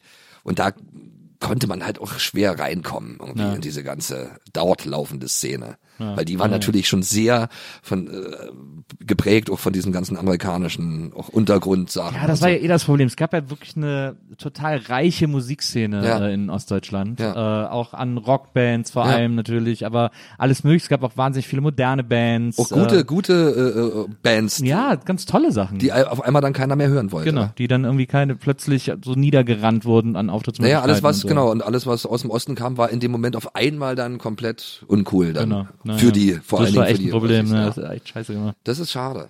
Ja. Ja, aber ich kann mich noch an den Rockpalast erinnern damals, irgendwie in der Waldbühne, wo alle möglichen Bands aufgetreten sind. Das war auch nochmal eine Riesenstimmung. auch die Pudis, ja. Ja, und dann, und dann hast du, äh, dann hast du aber weiter Rap gemacht. Äh, genau, ich habe ja. weiter äh, Rap gemacht und ähm, äh, ich war damals äh, mit der deutschen Oper, die mich damals, das war auch so witzig, weil, als als ich äh, als Stuntman ähm, bin ich dann irgendwie auf die Deutsch, zur Deutschen Oper gekommen, weil die nämlich anriefen eines Tages und für eine Inszenierung äh, die Meistersänger von Nürnberg fette Oper von Wagner und so, Riesending, auch Starbesetzung und so richtig teurer, teure Produktion. Und die haben äh, bei uns in, in, in der DEFA angerufen und äh, das Stunt-Team Babelsberg gebucht dafür. Die wollten für so, äh, da gab's so eine Fest, äh, äh, Festwiesenszene Ja. äh, und da brauchten sie halt ein paar Leute, die sich auf der da ein bisschen Akrobatik machen. Ich konnte so Flickflacks habe ich gemacht, äh, quer über die Bühne und sowas. Und dann war ich da halt in, in den Teil dieser Inszenierung von Götz Friedrich, ganz berühmter äh, Opernregisseur auch und so. Ähm, wer war ich dann auch da dabei? Und Oper, keine Angst, habe ich noch nicht gemacht, aber ich fand's fand's immer geil, ganz oben zu stehen. Das war so diese Festwiesen-Szene und beziehungsweise diese diese Schlussszene, das, das war immer gewaltig. Da war der ganze Chor der Deutschen Oper äh, drauf, äh, das ganze Orchester und alle mitwirkenden so Solisten auch und so. Das war schon echt. Äh, und ich stand ganz oben auf so einem Gerüst und Ja. hab einen geilen Blick gehabt. Also das hat mich auch Ja, immer sehr, ja ja, hat mich sehr beeindruckt. Und wir, damit durfte ich dann auch, sind wir dann auch nach Japan. Dann, dann hieß es irgendwann, es geht nach Tokio zur Japan-Tournee irgendwie für zwei, drei Wochen. Und das war, das war auch geil. Ja. Als ich dann wieder zurückkam, äh, sagte mir dann mein Bassist, der, ach Mensch, wir haben ja das alles noch gar nicht erzählt, wie ich überhaupt, zu, wie ich zu der Band gekommen bin. Ach, das ist alles so schwierig, ey. Okay. und, und sagte mir, du hast einen Plattenvertrag irgendwie. Und dann, das fand ich irgendwie komisch, ja, weil, weil aber äh, die äh, die äh, Freundin, die damalige von meinem damaligen Produzent, also vor Stefan gab es noch den Ferry Grott, der hat damals irgendwie äh, äh, war auch Trompeter bei den Zöllnern, die Zöllner, Ah ja, mhm. kennst du ja Ja, sicherlich. klar. Genau, und auch äh, mit denen, ach Mensch, ich will ihn nicht ausschweifen. Auf jeden Fall, der hatte irgendwie äh, ein Demoband mit mir aufgenommen damals Ja. und hat das irgendwie einer Plattenfirma gegeben und die haben gleich gesagt, wow, cool, das machen wir, unbedingt. Ja. Geile Idee. Weil klar, es gab ja noch, äh, deutschsprachigen Hip-Hop gab es eigentlich Naja. noch nicht damals so äh, kommerziell, so, Ja, also so der, so der. poppig. Also es gab genau. schon natürlich deutsche Hip-Hopper, also ist Naja. nicht, ähm, aber so Fanta 4 gab es ja dann erstmal. Ja. Und dann waren sie natürlich offen für irgendwas ähnliches in der Richtung so. Ja. Und ähm, ja, das, so kam das halt dazu. wa? Also quasi, du hast einen Plattenvertrag in deiner Abwesenheit bekommen. Ja, sozusagen, genau. War eine Überraschung. So, und dann hieß es aber, ich hatte nur vier Songs, so, du musst jetzt ein Album fertig machen, so, Ja. dann halt. Und ähm, ja. Dann ging's halt los. Dann musste sie sich wirklich dann hinsetzen und dann anfangen, dann irgendwie, okay, was mache ich denn jetzt? Quälen. Man, war, also früher ist es ja alles dann so geflutscht, und diesmal Ja, ja. hast du dich dann hingesetzt, okay, dann mache ich jetzt mal ganz bra- brav dann meine Texte und so. Hab dann, ja, und das war dann äh, damals irgendwie alles sehr motivierend und sehr schön. Auch die Plattenfirma war, die, damals war das so, die standen dann da und haben Konzepte entwickelt und wie machen wir das am besten und wie bringen wir dann den jetzt raus und erstmal Vinylscheiben und dann die unter das Volk mischen in die, zu den DJs und so. Keine Ahnung, also so richtig so, da wurde richtig noch sich hingesetzt und überlegt, wie machen wir den jetzt irgendwie Ja. groß, den Jungen. Ja. Das weiß ich noch irgendwie. Das war natürlich auch krass. Ich meine, ich, wie oft musste ich irgendwie Rentnerinnen äh, in den Westen äh, fahren lassen, weil es waren ja die Einzigen, die das Land verlassen durften. Ja. Äh, äh, den, den, mit Westgeld irgendwie und mit einem äh, Wunschzettel, was sie alles mitbringen sollen. Schallplatten aus dem Westen war was ganz, ganz, ganz, ganz Wertvolles. Ja, ja. Äh, Da war ich auch stolzer Besitzer einer äh, äh, Plattensammlung mit Westschallplatten. Es waren so drei, vier Stück. Fat Boys, Run DMC, äh, äh, dann die Breakdance Sensation 84. Irgendwie, Auch Breakdance Sensation 84, diese brave ja, äh, ganz, also richtig geil aufgezogen, auch die Promo und aber als man die Platte dann gehört hat, das war eigentlich reiner Pop, Europop fast schon. Naja, egal, sah gut aus auf jeden Fall. Ja, das stimmt. Das Cover, die, die stimmt. Covers sahen halt immer geil aus. Ja, das stimmt, das ist echt geil. Ähm, ja. Und, dann, und, dann, und das war dann Mäd und das war Mädchenmillionär, das war das Album mit Mädchenmillionär. Genau, das war das, äh, genau, das war das Album mit Mädchen, ja. Ja. Klar. genau. Und da bist du dann, wie gesagt, man kann auf YouTube auch noch diesen, diesen Hitparade-Auftritt sehen, wo du auch so einen schönen Anzug äh, Ja, äh, die wollten halt speziell sein, natürlich. und, wir- und, und wir standen damals auch, das war ja gerade die Zeit, wo dieses New Jack Ja, ja, war genau. und wo die Ja, ja, Jazz, genau. Weil meine Band war ja die Rhythmusfraktion von den Zöllnern letzten Endes und Ja, das mein war super Jazz. ja, ja, wir ja, haben ja. es halt jazzig gemacht. Also wir, wir mussten ja irgendwie gucken, dass wir irgendwie unterschieden werden konnten irgendwie damals. Ja, und dann das Besondere bei uns war halt, das waren halt richtig ausgebildete Musiker irgendwie, die halt auch echt gut Mucke machen konnten. Ja. Und, ähm, und ich dann dazu als da, mit ja, meiner du da- Kinderstimme im Nachhinein. ey, Dann hast du da auf dieser, auf dieser kleinen äh, Hitparadenbühne äh, beim äh, Saxophon-Solo auch noch so ein, so ein, so ein Flickflack gemacht. Ja, naja, ich musste halt beisteuern, was ich in konnte. den Hürdensitz gelandet. Ja, genau, immer schön äh, Spagatsprung und dann wieder hoch und ja, ja, naja, das äh, mit einfließen lassen. Ja, aber äh, ja, das hat mir das war letzten Endes dann ähm, äh, der Türöffner Ja. für die große fürs Showbusiness. Na klar. Auf einmal standst du dann da neben. Also Hitparade war schon echt auch ein Flash, weil ich saß ja da mal mit mit meinem Tonbandgerät illegalerweise und habe dann irgendwie zu DDR-Zeiten noch äh, mit dem Tonbandgerät dann Leute wie Jürgen Drews dann äh, äh, aufgenommen Ja, ja. Mit Mikrofon, alle mussten leise sein. Schlechte Qualität, aber es lief halt den ganzen Tag dann halt Westmusik. Dich zu lieben. ja, ja, oder so. Oder im Kornfeld. Und umso schräger, dann den Leuten dann auf einmal gegenüber zu stehen und die reden dann mit dir. Und, und Ja. das war damals für mich, ich war ja gerade mal 20 oder so. Äh, was, was krass ist auf jeden Fall. Ja. Und da hast du dann, glaube ich, äh, du bist dann quasi mit Mädchenmillionär bei Vivasion aufgetreten Richtig, oder so. richtig, ne? genau. ja, genau, da. stimmt. Und so der Witz ist ja, dass das äh, in Berlin äh, Viva noch gar nicht empfangen wurde. Kannst, weißt du noch, das gab ja eine Zeit, ah, echt? die erste Zeit, da gab's in Brandenburg, in Potsdam, Ja. Da gab's Viva, Mhm. aber in Berlin nicht.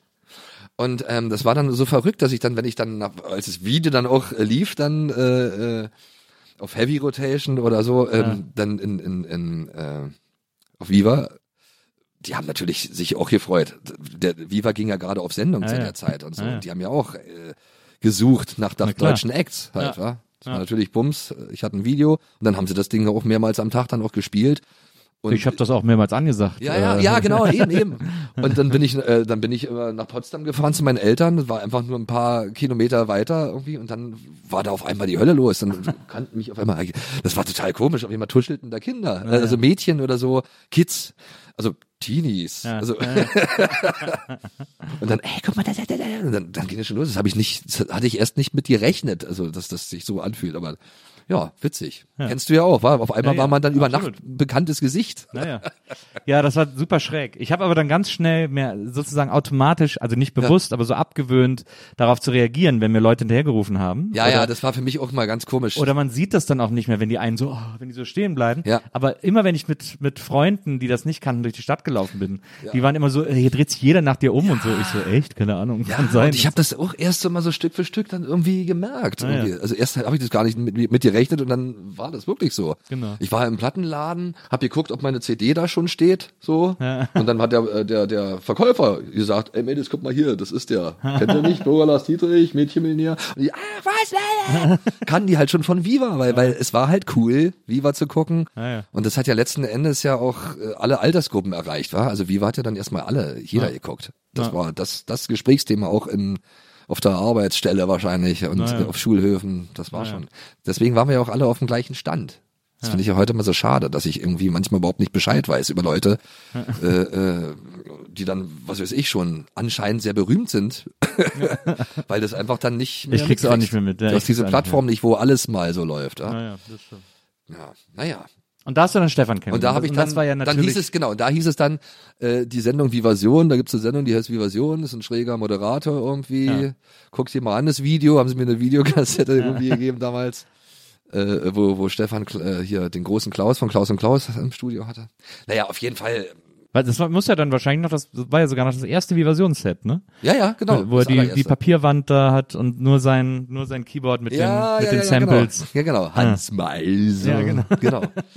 Ja, da habe ich, da habe ich, äh, von dem Auftritt habe ich auch was bei Instagram mal rausgestellt, Ah, ja. äh, äh, falls du dir das mal anguckst. Ja, da war ich damals auch mal mit Waldi, weil natürlich irgendwie, das war ja alles in-house und wir Ja, mussten klar. gegenseitig unsere Sendung mal voll kriegen Ja. und dann äh, kommt, kommen wir mal mit Waldi vorbei Ja. und dann bin ich mit Waldi äh, zu Stefan gegangen. Sind wir dann als Fritten und Bier Ja, äh, Fritten und Bier. Die, die, ich habe da sogar noch eine Single zu Hause, glaube ich. Irgendwie hab ich ich habe so viele Kisten mit CDs, was ist so Ja, ja. schade irgendwie. Auch das ist ja irgendwie vorbei. Na, aber ich traue mich nicht, die wegzuschmeißen. Aber das war noch, das war tatsächlich, äh, also Vivasion war ja Hammer damals. Das war ja eine Show, in der Ja, ja, alles, total. in der alles möglich war. Eben, und da wusstest du halt nicht, war Entweder er mag dich, dann, Ja. dann ist er nett mit dir umgegangen, Ja, ja. oder äh, der hat dich total irgendwie äh, verarscht halt. Also der, hat ja eigentlich hauptsächlich auch gealterte Schlagerstars Ja, ja, irgendwie, genau. die er auch selber irgendwie äh, äh, cool, äh, toll fand. Also Ja. er ist ja damals auch, das war ja auch so ein Ding, wir haben ja viele Gemeinsamkeiten gehabt und natürlich auch Hitparade und so und fand es dann auch kultig, mit Costa Cordalis zu quatschen Ja, oder so. ja. Ähm, ja, ja. Und ähm, als ich dann da war, war das dann aber auch sehr erfreulich. Er, er war begeistert, er fand es toll. Und ähm, hatte dann auch gleich ein paar Ideen, was man so musikalisch machen konnte, weil äh, er war ja damals schon Musikproduzent, auch bevor er sich bei Viva Ja, ja. beworben hatte. Und ähm, ja, und hatte dann diese Idee. Irgendwann kam der Anruf, ob ich nicht Lust hätte, mit ihm und, äh, und Jürgen Drews zusammen ein Bett im Kornfeld zu machen, weil es eben was Skurriles ist und ja, er kann sich eigentlich nur mich vorstellen, wer Ja. soll da diesen Rap-Part übernehmen oder und er wollte das halt sehr G-funkig machen. Und habe ich gesagt, klar. Dann habe ich den Text geschrieben zu Kornfeld, also hier diesen, äh, wenn dir im Kornfeld ein Horn schwellt, ab ins Zelt und abgeprellt. Hat er sich kaputt gelacht. Jürgen feiert das auch noch, immer noch. Der hatte gerade, der hat gerade Jubiläum, ne? Oder Ja, ja, ja, irgendwie ja, genau. Krass. Ich meine, wir sind damals dann äh, auf dann auf einmal hieß es dann Fotoshooting mit Jürgen Drews und äh, dann nach Amerika, dann wir hatten, ey, unter Polizeischutz das Video gedreht. ja, da, in South Central richtig da irgendwie. Da, wo Boys in the Hood gedreht wurde, irgendwie in diesem Haus da oder und äh, auch mit den Komparsen von von von diesen Dr. Dre Videos und so zu der Zeit, das war ja richtig zu der Zeit, wo wo ja auch Dr. Dre Chronic rausgebracht hat. wo wir in Los Angeles dann irgendwie im Auto saßen, Stefan ist gefahren, ich äh, auf dem Beifahrersitz im Autoradio wirklich, das war so ein Sender, der hat nur West Coast Hip Hop gespielt, ja. round around that dog, und was weiß ich und dann ähm, ja, dieses Feeling war so, ja, war auf einmal da. Also also was da halt von diesen ganzen Videos kanntest, du immer sagst du wirklich da in Los Angeles und es fühlte sich wirklich an, als ob du jetzt irgendwie in so einem Film drin bist. Deswegen Ja. war ich auch so ein bisschen äh, verunsichert. Oh, guck mal, ja, Stefan, immer, nimm mal die Videokamera runter da. Weil dann war dann so ein Auto, wo dann so lauter so Gangtypen saßen. oder, oder wo Stefan dann irgendwie sich verfahren hatte und wir nicht wussten, wo wir sind. Hab ich gedacht, oh Gott, ey, guck doch mal, wo sind wir denn? Ja, ja das ist, South Central ist Ich war ja so quadratisch, da kann man sich echt super leicht so verfahren. Ja, ja, eben. Und dann hörst du ja auch dann diese ganzen äh, Gangsterfilme und Ja, ja. Gangster-Songs Ja, und so, was du ja eigentlich cool findest, aber wenn du mittendrin bist und gerade dann auch noch aus dem Osten kommst vielleicht, klar. wo ja alles äh, So ein böse Auto- von dir So abgehalten ein Auto wurde. mit so drei verkleideten Weißbroten, äh, das fällt dann natürlich Ja, ja. sofort auf. ja, ja, aber war echt äh, lustig auch, ja. Zeit. Ja, also und, und, und damals auch schon unfassbar. Also dann mit Jürgen Drews. Das Ja. war, das war eigentlich der Burner. Dass der da mit am Start war. Das stimmt. Aber da hatte der ja auch immer so ein Gespür für, wann es irgendwie cool ist, bei so Sachen mitzumachen und wann nicht und so. Ja, das war auch letzten Endes ja auch sein sein Glück, glaube ich. Also danach war ja nur noch Onkel Jürgen, Onkel Jürgen, Onkel Naja, Jürgen. naja, ja. absolut. Und Onkel Jürgen war ja eigentlich nach meinem Onkel Jürgen benannt. Ich hatte ja einen Onkel Jürgen. Deswegen hatte ich in dem Rap-Text auch Onkel Jürgen Ah, verstehe. äh, drin gehabt. Also Onkel, dann hat er auch so eine goldene Kette gehabt. Ach ja, das war schon toll. Ja, das ist ja, also man muss ja wirklich sagen, Stefan und du, ihr habt euch ja wirklich gesucht und gefunden. So. Das Ja. war ja wirklich eine sehr, äh, das war wirklich Arsch auf Eimer irgendwie Ja. so in der Zusammenarbeit. Ja, total auch intensiv und so. Und Also dann- auch so die gleiche Idee von Sound. Stefan war ja auch nur so ein extremer Funk, G-Funk-Fan Ja. und so. Und das hat ja auch genau zu dem gepasst, was du machen wolltest. ich glaube auch, er hatte genau zu der Zeit auch das gesucht irgendwie. Also jemand, Genau. der das so ein bisschen transportiert. Absolut. Und ähm, ja, hat total Spaß gemacht, auch dann zusammen dann halt auf die Popcorn äh, Ja. beim Ringfest und was Ja, weiß ja. ich, mit Gildo Horn. Das waren ja auch alle so schräge Typen, mit Ja. denen wir dann auch zusammenkamen. Ja. Und ähm, ja, das war einfach eine tolle Zeit, wo ich dann auch denke, auch schade. Also könnte man doch ein bisschen was wieder irgendwie in die heutige Zeit mit reinnehmen. Also gerade Köln, das war ja äh, immer so schön, da diese Ringfeste und, und, und, und Popcorn. Ja, da sind wir und uns so. auch andauernd über den Weg gelaufen. Ja, Äh, eben. Das war dann richtig so, man war schon wie so ein Viva-Mitarbeiter, Ja, weil ja, man ja absolut. auch dann Absolut. regelmäßig in die Sendungen kam. Das stimmt. Inoffizieller Viva-Mitarbeiter. ja, ja, irgendwie war man das, ja. Und dann weiß ich manchmal auch selber nicht, ja, dann hat man auch co-moderiert und so, also Naja.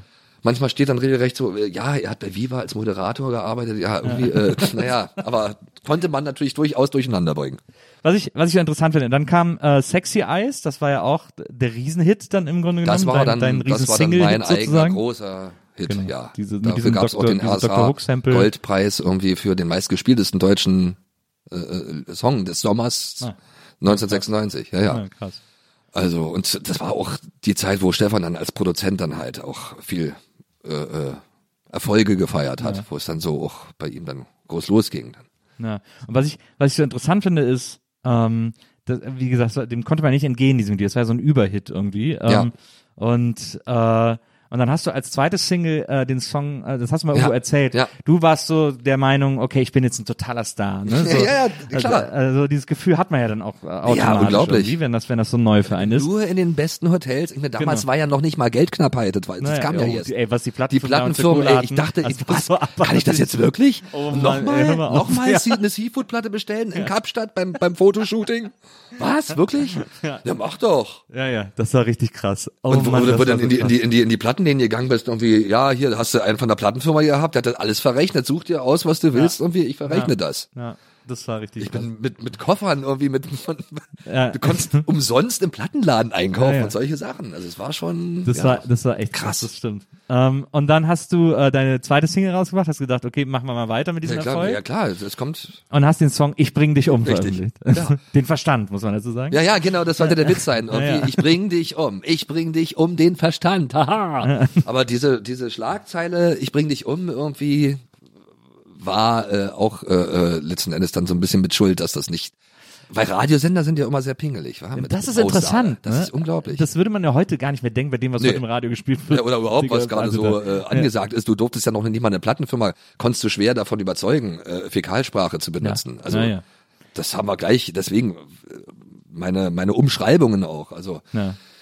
Und dann war es aber wirklich so, dass Radiosender gesagt haben, das spielen wir nicht, das ist zu brutal. ja, das war, das war irgendwie ist so crazy. Ja, wo ich dachte, ey, was denn jetzt los? Ey, war, ich war doch vor ein paar Wochen noch hier mit Sexy Eyes und Ja. alle haben das gefeiert und ey, Ja. geil und geil und, und auf immer dann kam die zweite Single, wo du dann dachtest, äh, was ist denn jetzt los irgendwie? Äh?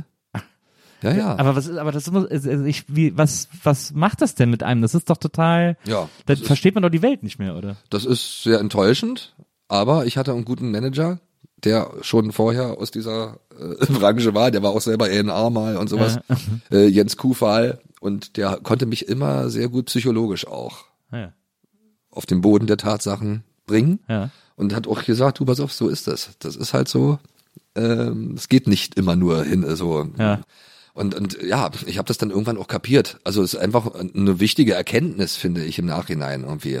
Klar, im Nachhinein auf Das- jeden Fall. Dass Also das nicht die ganze, aber wenn du 21 oder Ja, eben. so ganz jung bist irgendwie und äh, deswegen, also ich glaube, dass es heutzutage wahrscheinlich noch krasser ist, weil die ja noch mehr von null auf eins gehen. Ja. Irgendwie und das wirklich dann sehr, sehr kurzlebig ist und so und, und ja, von ganz viel auf ganz wenig dann vielleicht wieder zurückgestuft werden. Hm. Ähm, das, das ich kann das schon nachempfinden. Das, das ist krass. Und wenn du da nicht jemanden hast, wie ich zum Beispiel damals mein Manager, Ja.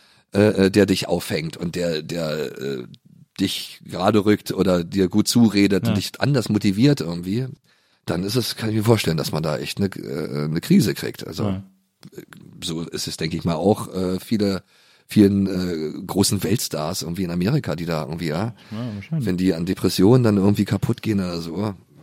Ja, weil ich, also ich kann mich auch erinnern, bei mir war es ja so, dass dann nach der Viva-Zeit, ich habe noch ein DSF gemacht, das hat ja. Ja. auch Spaß gemacht, aber das hat ja schon gar nicht mehr so ein Publikum und dann Nee. wurde es ja auch immer weniger und dann hatte ich plötzlich auch gar nichts mehr zu tun. Ja, das ist echt krass. Also gerade auch du, also war, Na. wurdest ja bestimmt die ganze Zeit auch fast schon genervt Ja, von ja. den Fans oder so. Ja, Und wenn es auf einmal dann nicht mehr da ist, dann ist es erstmal, öh, ja total. ja, das ist schon, so eine Stille, die muss man dann auch erstmal aushalten können. ja, so. da muss man dann durch. Ja, ja, genau.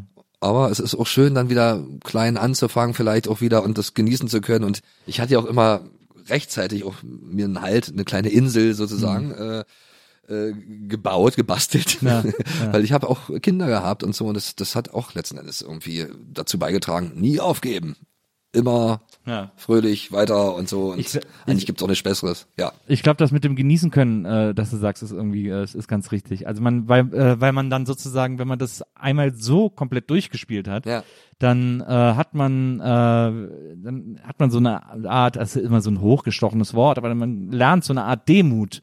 Ja. Äh, mit allem, von allem, was dann wieder kommt, was man dann viel mehr genießen kann und auch viel besser performen kann, weil man es viel mehr wertschätzt und so und irgendwie dann äh, darauf irgendwie aufbauen kann. So. Ja, genau. Und das finde ich als, als einen großen Schatz so. Also Ja. äh, jetzt wo ich jetzt sowieso schon ein bisschen älter bin als äh, äh, finde ich die Bereicherung ist eigentlich eigentlich, dass man diesen Druck gar nicht mehr hat oder verspürt irgendwie, ich muss jetzt irgendwelchen Wettbewerben entsprechen oder so. Ja. oder irgendwie besser sein als der oder oder das versuchen oder ich bin freue mich an dem, was ich noch machen kann irgendwie und was sich ergibt und und und irgendwie durch dieses Gefühl ergibt sich aber auch immer irgendwie wieder was. Ja. Also Ja. einfach gar nicht so verkrampfen und, und gucken, was könnte man als nächstes irgendwie machen. Also ich, wir haben ja auch viele Initiative ergriffen. Also es, es haben sich ja auch viele Türchen für mich auch geöffnet. Auch die Hans-Erhard-Tür ging dann irgendwann auf. Dann Ja. war ich bei der Wochenshow halt. Ja. Also und konnte mich dann auch als als Comedian so das das war ja immer so ein bisschen bei mir auch äh, in der Hip Hop Sache immer so das komische war ja auch immer so mit dabei. Es gab doch auch damals, es gab auch damals, also weil Heinz Erhardt, also ein bisschen großer Heinz Erhardt-Fan, ähm, es gab doch auch damals, das erzählt mir Maria immer, ähm, ich bin nur leider so ein Banause, dass ich mir den Namen nie merke, es gab ja auch so ein Duo äh, in der DDR. ja, Recht und Brei. Ja, die haben ja alle geliebt, das konnten ja auch alle auswendig Kann ich, alle kann, geliebt ja, so. ich, ich liebe die immer noch. Ja. Ich, ich, die sind auch super. Ich kann die noch immer gut. wieder angucken. Also Ja. es gibt ja, also die Witze werden für mich nie alt. Das ist so, so, so, so auch so eine Basics sind das irgendwie. Naja. So wie wie Comedy irgendwie funktioniert oder gerade so Partner-Comedy irgendwie Duos.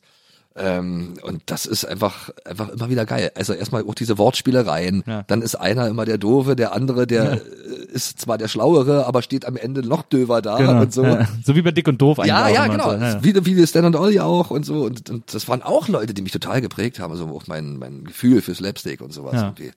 Also ich hätte am liebsten alles mal gemacht. So. Also auch diese Ära hätte ich gerne mitgemacht irgendwie. Aber das konntest du dann bei der Wochenshow, so dieses Slapstick, konntest du da ja super aus. Wunderbar ausleben, ja. total. Das hat total Spaß gemacht. Also das war, glaube ich, auch leider nur ein, anderthalb Jahre, aber das war so ein bisschen auch meine Schauspielschule. Ja. Weil du musstest natürlich dann auch sofort dann mit gelernten Schauspielern wie Michael Kessler oder so und mit Annette Frier und so dann halt gucken, dass du irgendwie mit denen mithältst. Und ähm, da hat man, da hat man auch viel Handwerk auch gelernt, auch von den Regisseuren, mit denen du da gearbeitet hast und so. Ja. Und ähm, ja, das hilft mir jetzt natürlich auch jetzt. Ich habe ja auch öfter mal, also Schauspielerei ist noch so ein Ding, womit ich immer geliebäugelt habe und Ja. war ja auch öfter ähm, dann mal Gast in, in, in irgendwelchen Serien, Ja. was weiß ich, als Gangster Ja, und so. Das hat mir gerade Spaß gemacht, eben mal dann auch Rollen zu spielen äh, und andere Facetten zu zeigen, auch mal ein bisschen ernstere Sachen, auch ernster besetzt zu werden. Das fand ich auch toll. Also, dass man jetzt nicht nur in dieser blöde Schubschlade steckt Ja, ja. Da habe ich mich irgendwie so ein bisschen auch rausgewunden oder winden können, weil ich spiele jetzt auch Theater, äh, auch Komödie natürlich, Ja. aber die Rollen sind halt nicht immer nur lustig, die haben ja. trotzdem auch die menscheln halt. Das macht auch Spaß.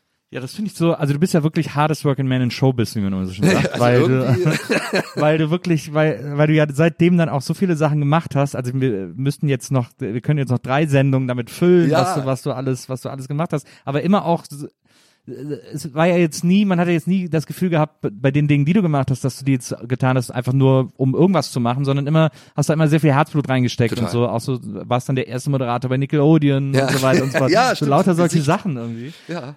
ähm, die aber alle irgendwie immer, also wo man die immer, also wo man auch wirklich gemerkt hat, dass das immer auch perfekte Jobs für dich waren, wo Ja. du immer so dieses, diese gute Laune reinbringen konntest und ja, Nickelodeon, das war letzten Endes so wie Viva, das habe ich, das war genau, für mich war wie eigentlich Viva. Viva, ja, ja, Das, das war das, was Stefan hatte da irgendwie mit Vivasion, das hatte ich dann in dieser, in dieser äh, äh, Nick-Sendung, Ja. die ich da moderiert habe mit, mit äh, Nela und, und mit Kati Weber.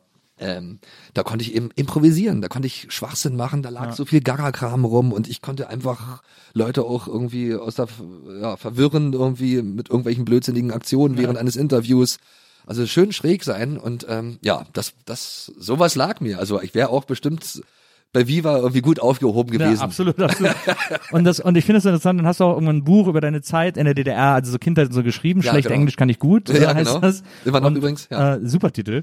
Äh, und hast daraus dann sogar noch ein äh, Art, was soll man sagen, Musical, Musikstück äh, äh, Genau, gemacht. kreiert, ja, genau. Ähm, was ja, also so diese, dann auch noch selber diese Zweitverwertung machen und selber noch, also ist so genial, Ja, finde ich. ja ich, ich finde es Ähm. auch, also äh, immer rückblickend auch total krass, weil immer weil das so softe Übergänge, es war so Ja. ein Flow drin, ist Ja. da so in der ganzen in der ganzen Vita.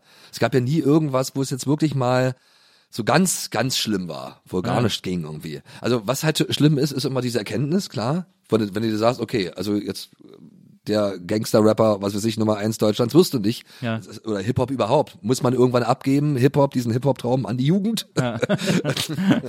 ähm, man wusste ja nicht, wir waren ja so ziemlich so die ersten Jugendlichen, die damals Hip-Hop irgendwie äh, kennengelernt Ja. haben und und ähm, für, für mich war das damals ja irgendwie Peace, Love and Unity und wir sind alles eine Gemeinschaft, alle Hip-Hopper lieben sich und äh, Das wurde ja dann immer mehr so dann Wurde dann irgendwann nicht mehr so. Ja. und immer auch böser und ja, ja. äh, ja und ähm, ja, das, äh, diese Erkenntnis, dass, dass äh, man Leute irgendwie nicht mehr nicht mehr erreicht auf die Art sozusagen, wie ich das damals geplant hatte oder wir alle, ähm, ähm, das war musste man erstmal klar äh, schnallen, aber ähm, es gab ja dann auch immer wieder andere schöne Sachen, Ja. Wo man es einfließen lassen konnte. Also jetzt auch in diese ganzen Kinder Kindersachen und und äh, ähm, Kindermoderationen und so mein Lifestyle ist ja nach wie vor oder also mein Lebensgefühl ist immer noch Oldschool Hip Hop irgendwie und das bringe ich immer noch mit ein und und ich mache jetzt auch Schallpl äh, mach Schallplatten. Ja. Da gibt's ja wieder Scheibe. Ja, ja, eben. Wäre geil, mal wieder ein Vinyl zu machen. Aber CDs äh,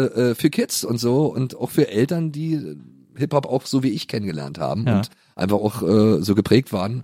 Und das macht totalen Spaß. Das finde ich eben sehr toll. Also, dass es jetzt auch, auch äh, immer ernstzunehmendere Künstler auch gibt, äh, die für Kids Musik machen, also für diese Genre, Fam Family Entertainment. Und ähm, ja, da habe ich eigentlich jetzt gehofft, das ganze Jahr über Tourneen, eine Tournee zu machen und äh, auf großen Kinder, Familienfestivals aufzutreten Ja. und so. Das wäre jetzt mit meinem Album so geil möglich. Das stimmt. Aber naja, Aber kommt sicher noch. das kommt noch. Ähm, aber du hast ja dann auch, du hast, du hast ja auch schon mal jetzt irgendwie äh, angesprochen, hast dann auch viel Theater gespielt, hast auch, ähm, ich glaube, bei Sonnenallee im, äh, das ist so als das als Musical-Inszenierung ja Genau. auch gibt, äh, mitgespielt. Genau. Äh, und nur Englisch gesungen. Ja, ja, äh, das wird waren so Sachen. erwähnt. Und das sind so Sachen, da wirst du dann gefragt und dann äh, denke ich erstmal, oh Gott, das kann ich doch gar nicht irgendwie. Aber ich, ich springe dann auch, ich nehme das dann aber auch dann an als Herausforderung für mich selber. Ja. Und äh, bin am Ende dann auch total happy, wenn es dann geklappt hat, wenn ich es dann wirklich geschafft habe. Und ähm, damit habe ich mir immer ganz viel be beweisen können und deswegen habe ich auch gar keine Angst mehr, irgendwas anzunehmen, Ja. irgendeine Anfrage irgendwie, wo man vielleicht denkt, das ist vielleicht gar nicht mein Ding irgendwie.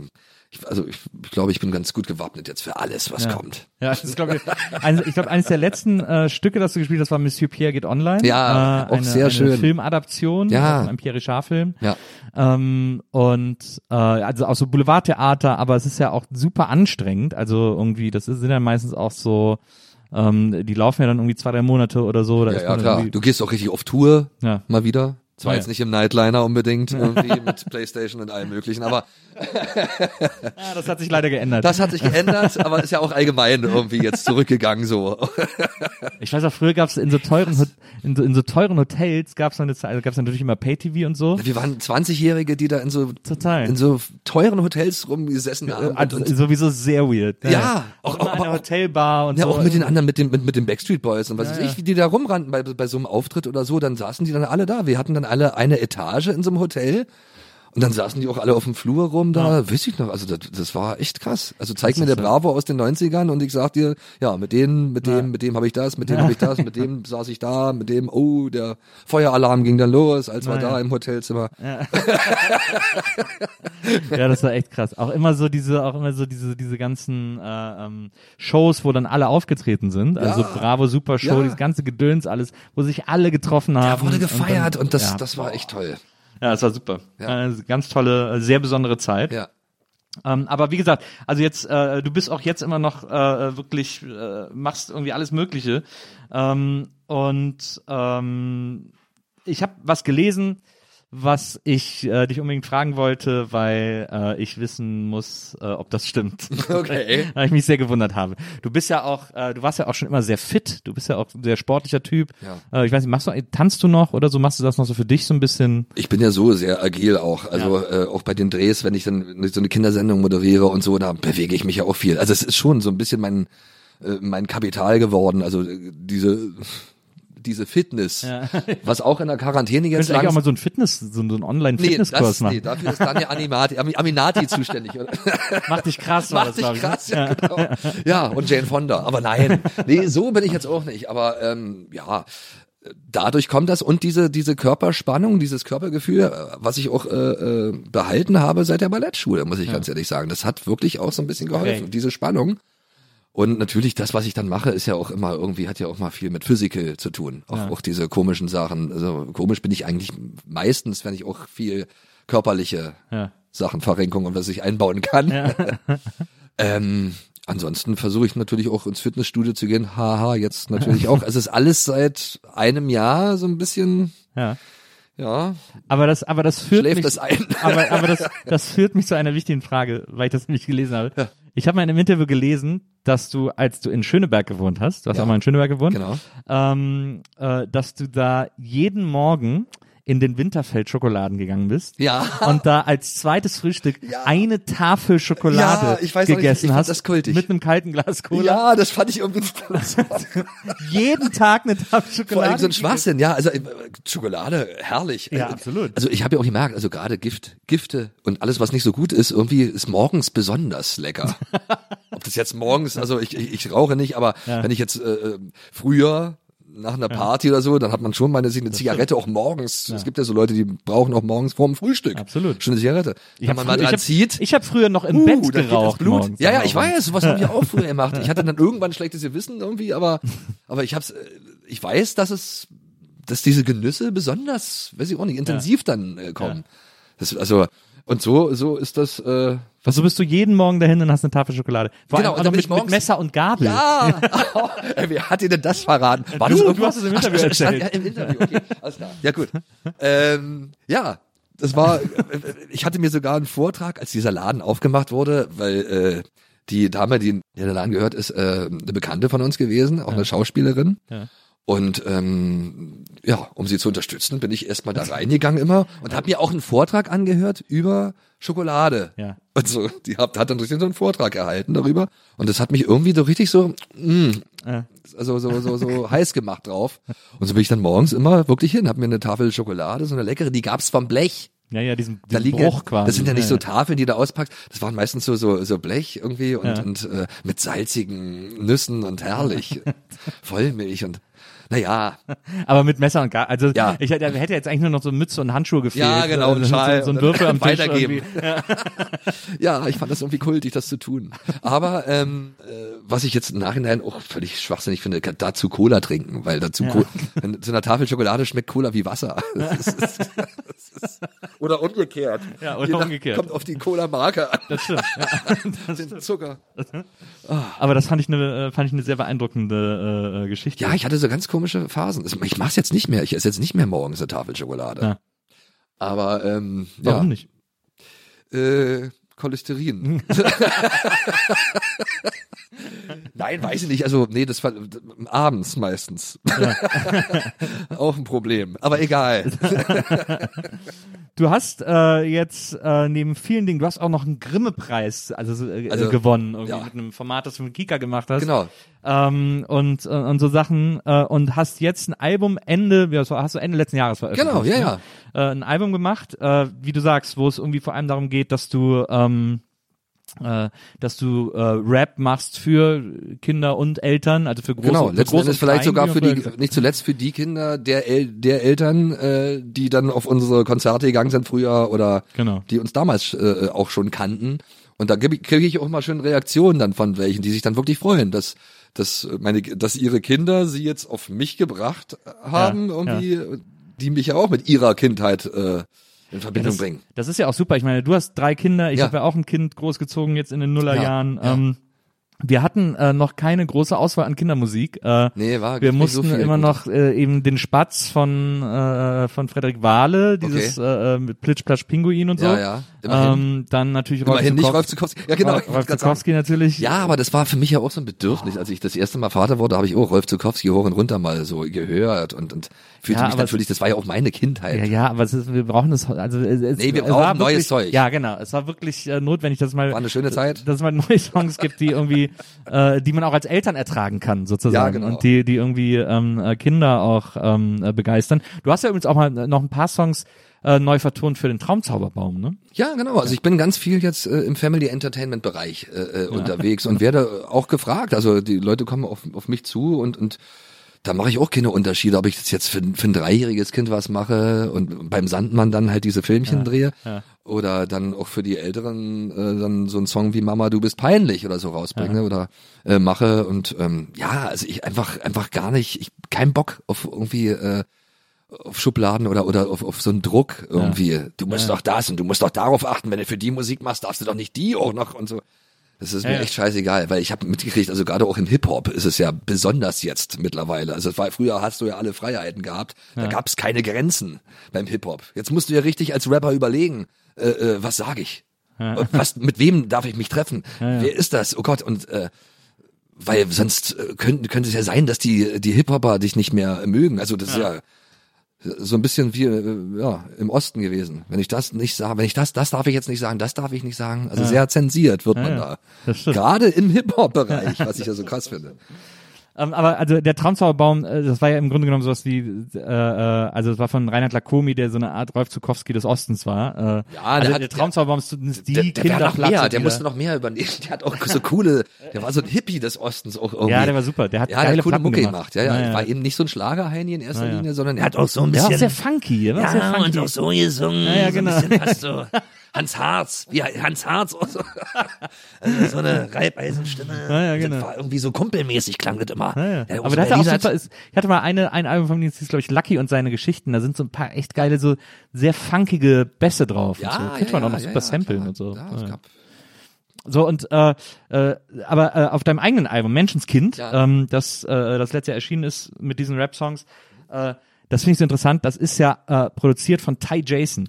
Ja, Ty Jason ja. ist äh, im, im modernen deutschen Hip Hop einer Ja. der wichtigsten Produzenten. Ja, das wahrscheinlich einer der fünf machen. wichtigsten Produzenten. Hat auch KIZ zum Beispiel produziert. Ja, und ja, sowas. ja, genau. Äh, Trailer der hat Park. dann, genau. Und der hat dein, äh, der hat dein Menschenskind-Album produziert. Naja, also wenn dann schon richtig. Also wenn dann möchte ich auch mit Leuten mal zusammenarbeiten, die auch richtig vom Hip Hop kommen. Das war ja bis jetzt eigentlich nie so der Fall. Also Ja. ich habe ja gesagt, also mein erstes Album, das waren ja äh, äh, so Jazz und Pop, äh, was Ja. heißt Jazzmusiker und die konnten aber auch richtig geil Mucke machen, einfach, aber die waren anders geprägt. Ja, Ähm, klar, Stefan war cool, funky-mäßig irgendwie auch sehr, äh, aber jetzt dieses, mich mal einfach mit so einem fetten Oldschool-Beat irgendwie zu beschäftigen, wie bei Menschenskind zum Beispiel, Ja.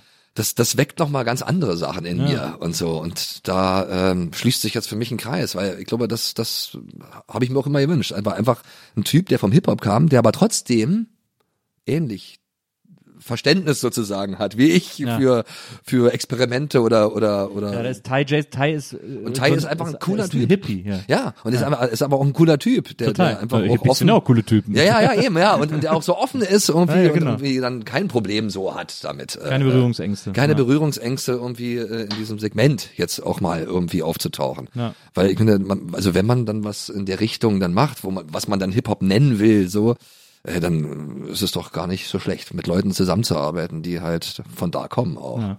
Und auch schon da einiges vorzuweisen haben. Und das ist auch, also das, äh, die, das Beatpicking auf diesem Album ist wirklich extrem gut. Also es sind wirklich sehr, sehr geile Beats, Ja. sehr äh, viele Beats, die auch so 90er äh, Hip-Hop-Anleihen haben, so dieser Genau. Hip-Hop, mit dem wir auch groß geworden sind, wir Ja. so geliebt haben und so. Ja. Ähm, aber auch äh, viel modernes Zeug. Ähm, lustig finde ich eine der Singles. Ja. Äh, ähm, das ist, äh, wie heißt das, das Rap Chicken? Äh, Das Rap Huhn. Das Rap Huhn, Entschuldigung, Ja. das Chicken, Rap Huhn. Ähm, und das Rap Huhn ist ja ein Song, wo, wo Tai, glaube ich, sehr bewusst versucht hat, Stefan nochmal volle Kanne zu channeln. Pass auf, und jetzt kommt der Witz. Ja. Tai hat das Album gemacht, ja.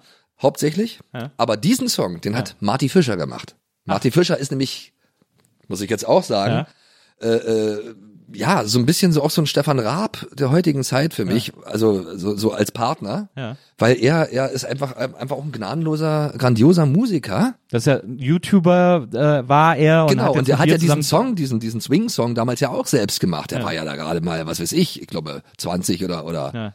18 oder so irgendwie und er hat Extrem einfach schon richtig, Musiker, er kann ja. richtig geil Mucke machen.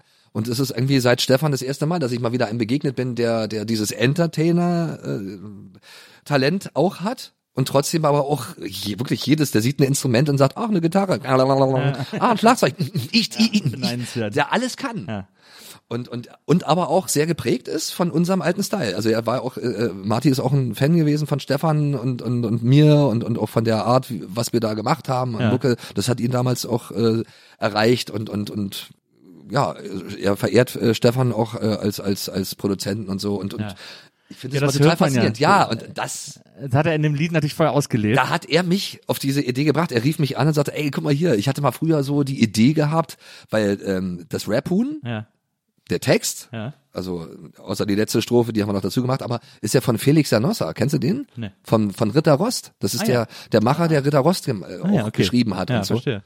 Und ähm, das war ja so witzig. Äh, Der hatte mich damals ähm, in den 90ern, wo es mit Sexy Eyes so losging, Ja. gefragt, äh, ob ich mir vorstellen könnte, damit äh, dieses Rap-Huhn zu machen auch und so. Und ich fand's da, also damals war das für uns jetzt nicht so der richtige Zeitpunkt, weil da waren wir gerade so ein bisschen Bravo-mäßig unterwegs und so. Also sehr cool. Ja, ja, ja, eben, ja, so. und wir hatten keine Zeit dafür. Ja, egal. Und äh, deswegen fand ich das ja auch noch doppelt so lustig als als äh, äh, Marty dann, der dann zu der Generation Rap-Huhn dann gehörte. Ja. Weil das wurde ja richtig, dieses Rap-Huhn äh, hat er ja dann doch rausgebracht, dann der, der Felix Sanossa. Äh, und das wurde dann richtig als Schul, äh, äh, Lehrstoff für, für den Musikunterricht dann Ah, okay, äh, benutzt. Ja. Und eine bestimmte Generation, ich denke mal Generation Marty Fischer, Ja. der ist jetzt auch 30 geworden. Ähm, äh, genau, ich glaube, die sind da, die, die haben das gelernt richtig und fanden das damals auch cool als Kids und so. Ja. Und äh, dem hat er jetzt einfach so ein funky Gewand äh, Ja, aber es ist ja, äh, gegeben. Also, dass er, dass er äh, also ein Talkbox-Solo eingebaut hat, ist so voll Absicht. Stefan äh, und auch die Absicht. erste Zeile ist ja, da steht der Bürger und der Martin, der steht da. Das ist ja Richtig. auch aus eurem Auch alten Absicht. äh, Ja, ja, Stefan. Raab-Song und so. Ja. Also es sollte das schon sehr äh, Total. spiegeln. Das hat er echt super gemacht. Ja, und im Video hat er, gibt's auch so eine Szene, wo er dann singt irgendwie, ähm, vor Schreck liegt es ein Straußenei. Ja. Das ist dann die Szene, die, die Stefan äh, im Bett im Kornfeld ja auch gemacht hat, mit diesem Hoppe, Hoppe, Reiter. Ah ja. Die gleiche Einstellung so. Also es war so eine kleine, Super. kleine Erinnerung so an ja. diese alte Zeit. Ja, irgendwie. total geil. Ja, also Ich äh, habe das Album gehört, das macht wirklich Spaß. Ähm, mein Lieblingssong ist ähm, äh, Du warst ganz genauso. Ah, cool. Das ist ein ja. toller Beat, ein, Ja. ein etwas schräger, äh, äh, sehr, sehr interessanter Beat. Ja. Und, äh, und das ist ja auch äh, bei dir, du rappst es quasi in zwei Stimmen als Ja, ja. Vater und Ja, ja. Sohn. Ja, ja. Ähm, genau. Und, und aber äh, es ist interessant, wie du die ganze Zeit sozusagen äh, bewusst nicht normal rappst, sondern eher so versuchst so zu rappen, dass es erzählend wirkt. Ja, ja, ja, ja, genau. Das war was, das war auch mal was anderes. Es hat Spaß gemacht. Und das finde ich eben so schön, dass man sich so ausprobieren konnte, in auch verschiedene Styles Ja. mal machen. Ja, das hast du voll ausgenutzt auf dem Ja, Album. total. Ja. Und und auch auch, auch, auch, äh, und auch Tai irgendwie äh, fand es geil irgendwie. Guck mal hier, wie wär's denn damit mit so einem Beat mal irgendwie und klar. Und und und das Lustige war, er hat er hat diese Beats dann gebastelt, gebacken für mich und so und ich habe mir die dann äh, äh, zu Gemüte geführt und die Augen zugemacht und dann kamen die Themen, Ja. Die ich da alle anspreche, automatisch aus diesen Songs. Ja. Also das war das ja, das ist immer geil, so eine das macht total Spaß, ja. Also ich habe irgendwie, also manchmal sitzt man ja auch da und kann vielleicht nicht anfangen mit besonderen mit, mit Sachen oder wie fängst du jetzt an, ein Lied zu machen. Aber wenn du dann so einen Song hast oder so einen Beat, der dich da so beflügelt und so, das war schon toll. Also ich bin wahnsinnig gespannt, was äh, was wir von dir noch alles äh, erleben werden. Ich auch. Ich rechne mit äh, einer kuratierten Museumsausstellung über Rap in Ostdeutschland Oder eine äh, Oper. im Museum der Geschichte äh, oder so. Äh, äh, also ich rechne da noch mit ganz viel äh, extrem aufregenden unterschiedlichen Sachen. Ja. Ähm, und ich würde mich freuen, wenn du noch mal wiederkommst Sehr, und sehr wir, gerne. Äh, und wir dann irgendwie noch äh, viele andere Dinge besprechen. Ja. Bis dahin erstmal vielen, vielen Dank, dass du heute bei mir warst. Ja, Bei danke auch. BLD bei NBE, das ist natürlich auch äh, ein sehr schöner ich als. NBE-Star. Also äh, vielen, vielen Dank für dieses Gespräch. Ja, äh, danke dir. Und äh, danke an Wenzel, der hat die Sendung heute produziert. Danke, Wenzel. Und äh, danke fürs Zuhören. Genosse Wenzel. Ja. Ja, danke fürs Zuhören, liebe Zuhörer. Äh, wir hören uns nächstes Mal wieder hier bei der Nils Bokelberg Erfahrung. Und bis dahin, macht's gut. Tschüss.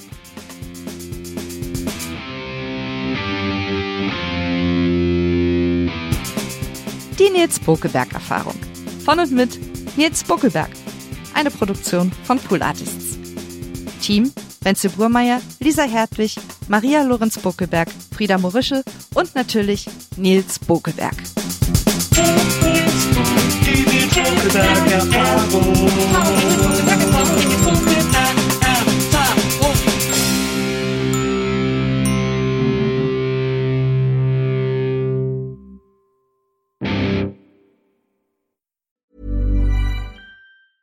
Planning for your next trip? Elevate your travel style with Quince. Quince has all the jet setting essentials you'll want for your next getaway, like European linen, premium luggage options, buttery soft Italian leather bags, and so much more. And is all priced at 50 to 80% less than similar brands. Plus, Quince only works with factories that use safe and ethical manufacturing practices. Pack your bags with high-quality essentials you'll be wearing for vacations to come with Quince. Go to quince.com slash pack for free shipping and 365-day returns.